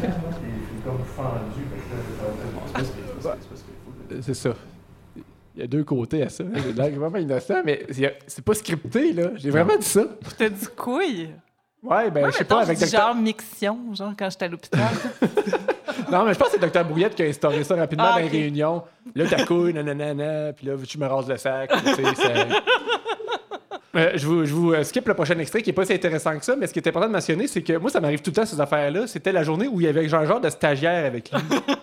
Docteur Séguin. Fait que tout le long, en plus, il, il faut qu'il explique à quelqu'un d'autre comment faire. Bon, tu vois, là, faut que je pogne. Ah, je l'ai échappé. Puis, tu sais, c'est- Whoop! Fait que- Whoop. Genre le mot que tu veux pas entendre. Le- L'onomatopée à bannir Épalaille. pendant toute opération. Whoop! Là, vous allez voir, à un moment donné, le docteur se met à me parler d'un sujet complètement comme champ gauche que j'ai pas vu venir du tout. Toi, c'est ta cote R, c'était quoi? D'accord. Mais moi, j'ai pas, euh, j'ai pas fait des longues études supérieures après le secondaire. Supérieur, cégep, comment? C'était une stratégie. Es en train de te faire shamer par ton docteur? Oh. Tu laisses avoir même date? On le sait quand on hein. C'est- C'est comme un signe. Là, je fais un doigt ici, là, ça m'a fait. On dirait que t'accouches. Euh, non. Je pense que ma blonde elle était moins pire que ça. Ok, je m'excuse. On dirait que t'accouches dans un film, en tout cas. C'est ça. Fait qu'il voulait savoir ma cote R, mais c'était, il s'en crissait de ma cote R, c'était une diversion. En fait, il s'en crissait oui puis non. Je pense qu'il il se foutait de la mienne, mais lui aussi me mélangeait avec mon frère plus vieux. Parce que ce que j'ai pas gardé, c'est qu'il me disait non, c'est parce que Docteur Sarrazin me parlait de ça. Ah ouais, ton père Murphy, ouais, lui, ça a l'air qu'il a une super cote R, nanana. Ah non, c'est ça, c'est Eric, C'est clairement. Eric, là. c'est ouais, ça. ouais, c'est sûr. Là, je fais juste rattraper avec ce petit peu. Ouais. Puis,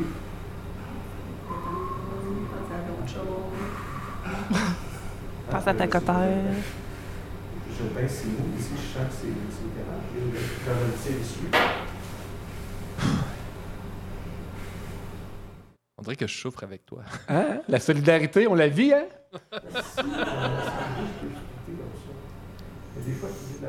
Dans cet extrait-là, il, il- il me demande si, euh, si j'ai déjà joué dans Jackass. Nanana, Il se demande c'est quoi l'idée là, de, de m'enregistrer?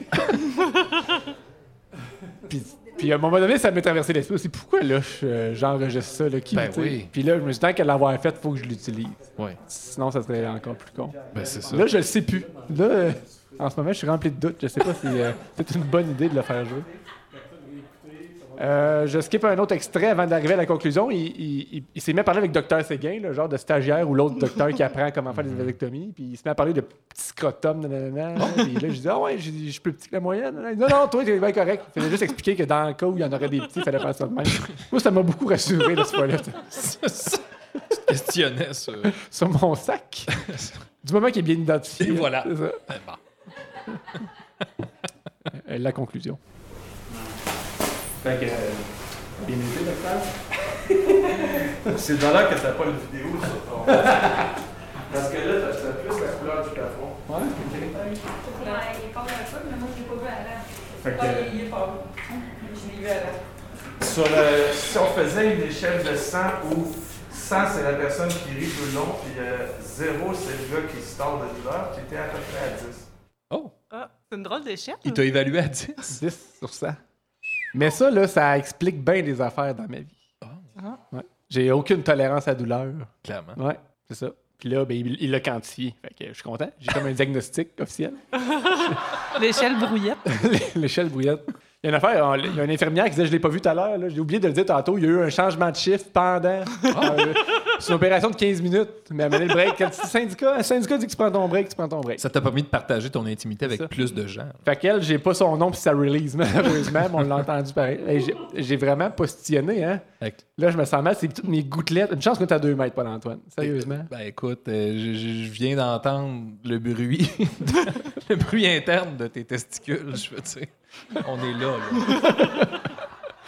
Euh, des questions? Moi, écoute, tu m'as, euh, tu m'as confié le, le dépliant, euh, la vasectomie. Je sais pas si c'est un message. Bon, dire t'as quatre enfants, la planète, bon, choses comme ça. Euh, j'ai juste deux commentaires. Premièrement, juillet 2008. euh, bon, je sais pas si les techniques de vasectomie ont changé. Euh, si oui, ben, il faudrait refaire le, le dépliant. Puis tant qu'à le refaire, peut-être juste euh, cocher l'option retourner sur le bord court. Parce que. Bon, on l'ouvre, mais il faut qu'on le retourne.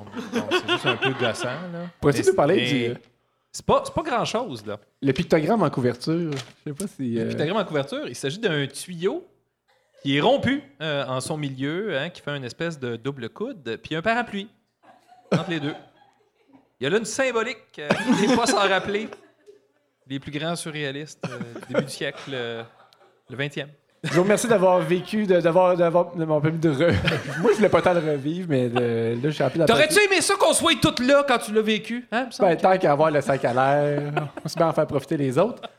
À suivre, dans ma prochaine chronique, l'histoire de mon 12 juin 2020, le spermogramme.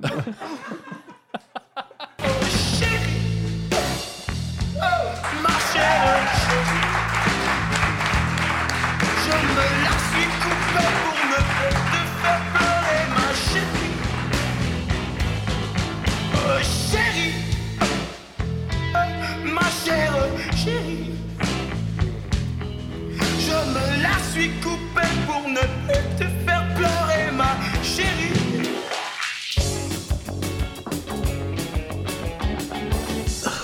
Les cochonneries. On a vraiment ambitionné sur le- la patience du public. Je pense que c'est notre show le plus long à date. Euh, mais on a eu des invités formidables, on a eu des belles discussions, Ça on a prenait eu des une couilles pour super ça. chronique sur Saint-Jérôme. parler de tes gosses! Euh, blague à part, c'est le fun. Sophie, euh, t'es discrète, mais t'es là pour te voir réagir euh, sur Zoom. C'est là qu'on Oui, je suis qu'on là. réalise qu'on qu'on a hâte de revivre le, le vrai. là. Le segment cochonnerie, tu- je sais que tu es une habituée, Sophie. On, euh, on mange des cochonneries. C'est une dégustation de cochonneries. Euh, c'est pour conclure l'émission. On relaxe. On se met le cerveau à off parce que depuis tout à l'heure, là, ouf, on n'arrête pas. Puis,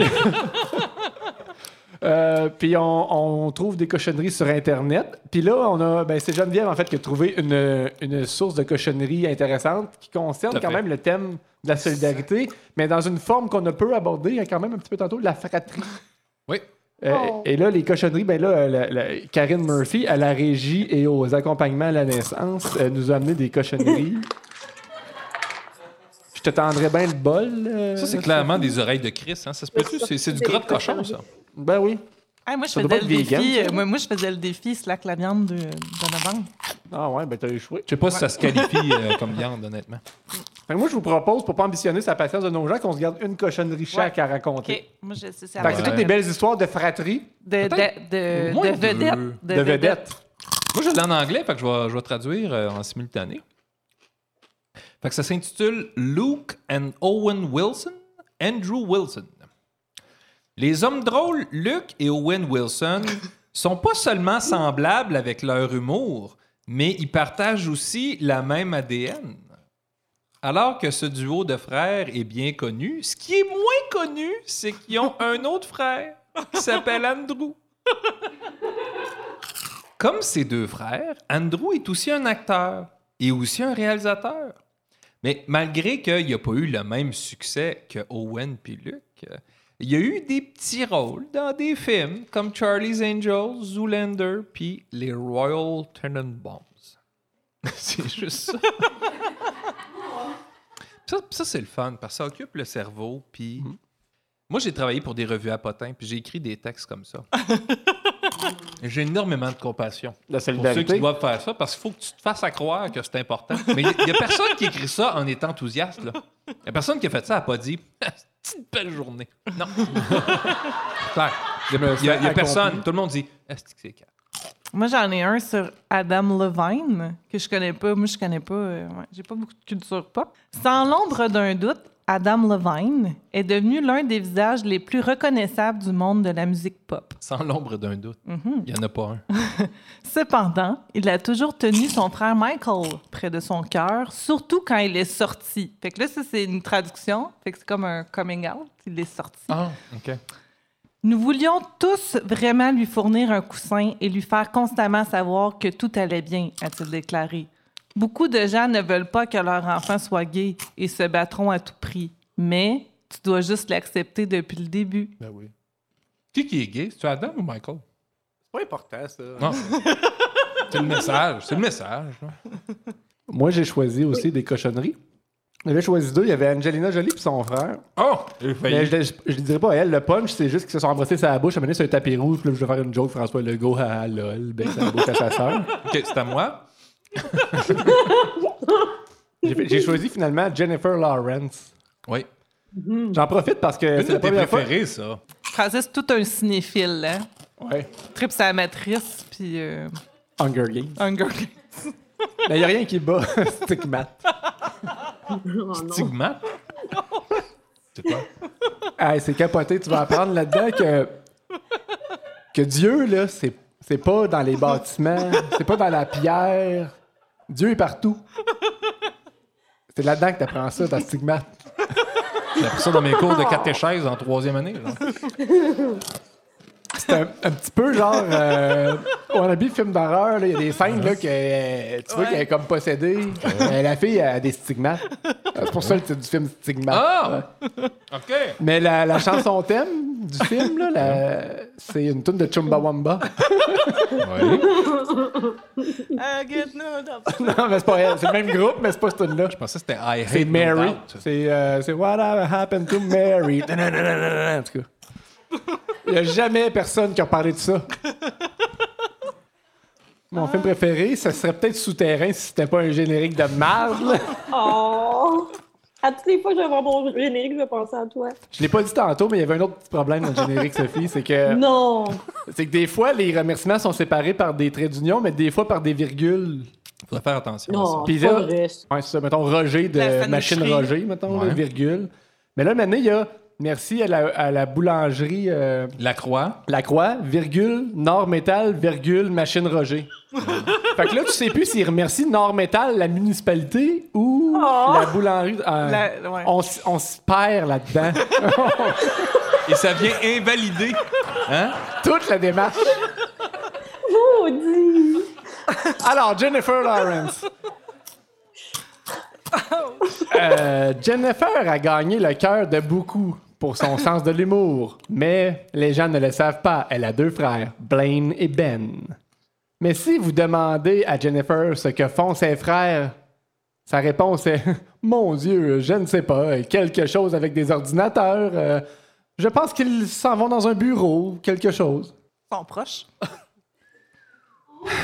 C'est triste, moi, je trouve. Ouais. Sophie Dupuis. Sur une échelle de 1 à 100. Oh mon Dieu, oui. Mais comme inversé. là. 10 étant une douleur insoutenable.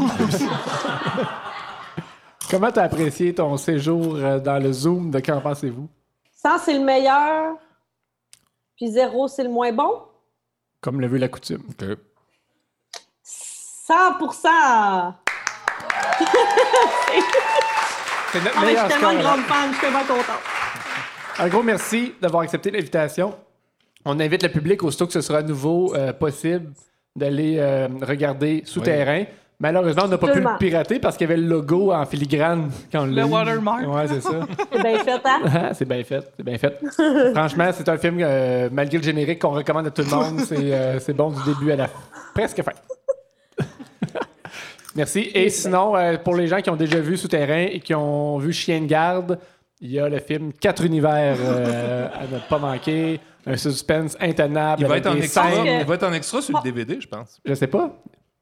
Je pense que j'avais enregistré sans faire exprès par-dessus ma VHS Master. fait que je pense qu'on a perdu un bout de. Ouais. Ça termine le 17e épisode de Qu'en pensez-vous? C'est l'accent tonique pour faire applaudir.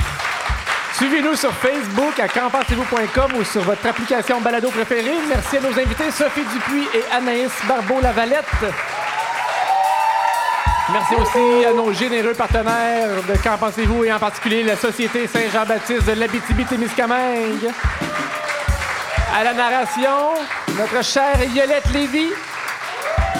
Merci à Bernard Boulanger et le groupe Le Carabine pour l'image sonore. Allez écouter la pièce Schlack, vous en reviendrez pas. À la technique, François Lachapelle. À la régie et à la logistique, Karine Murphy et Sophie de Carufel. Merci à mes complices Paul-Antoine Martel et Geneviève Belin. Et à vous, tout petits, mais précieux public, merci. Mesdames et messieurs, Francis Murphy!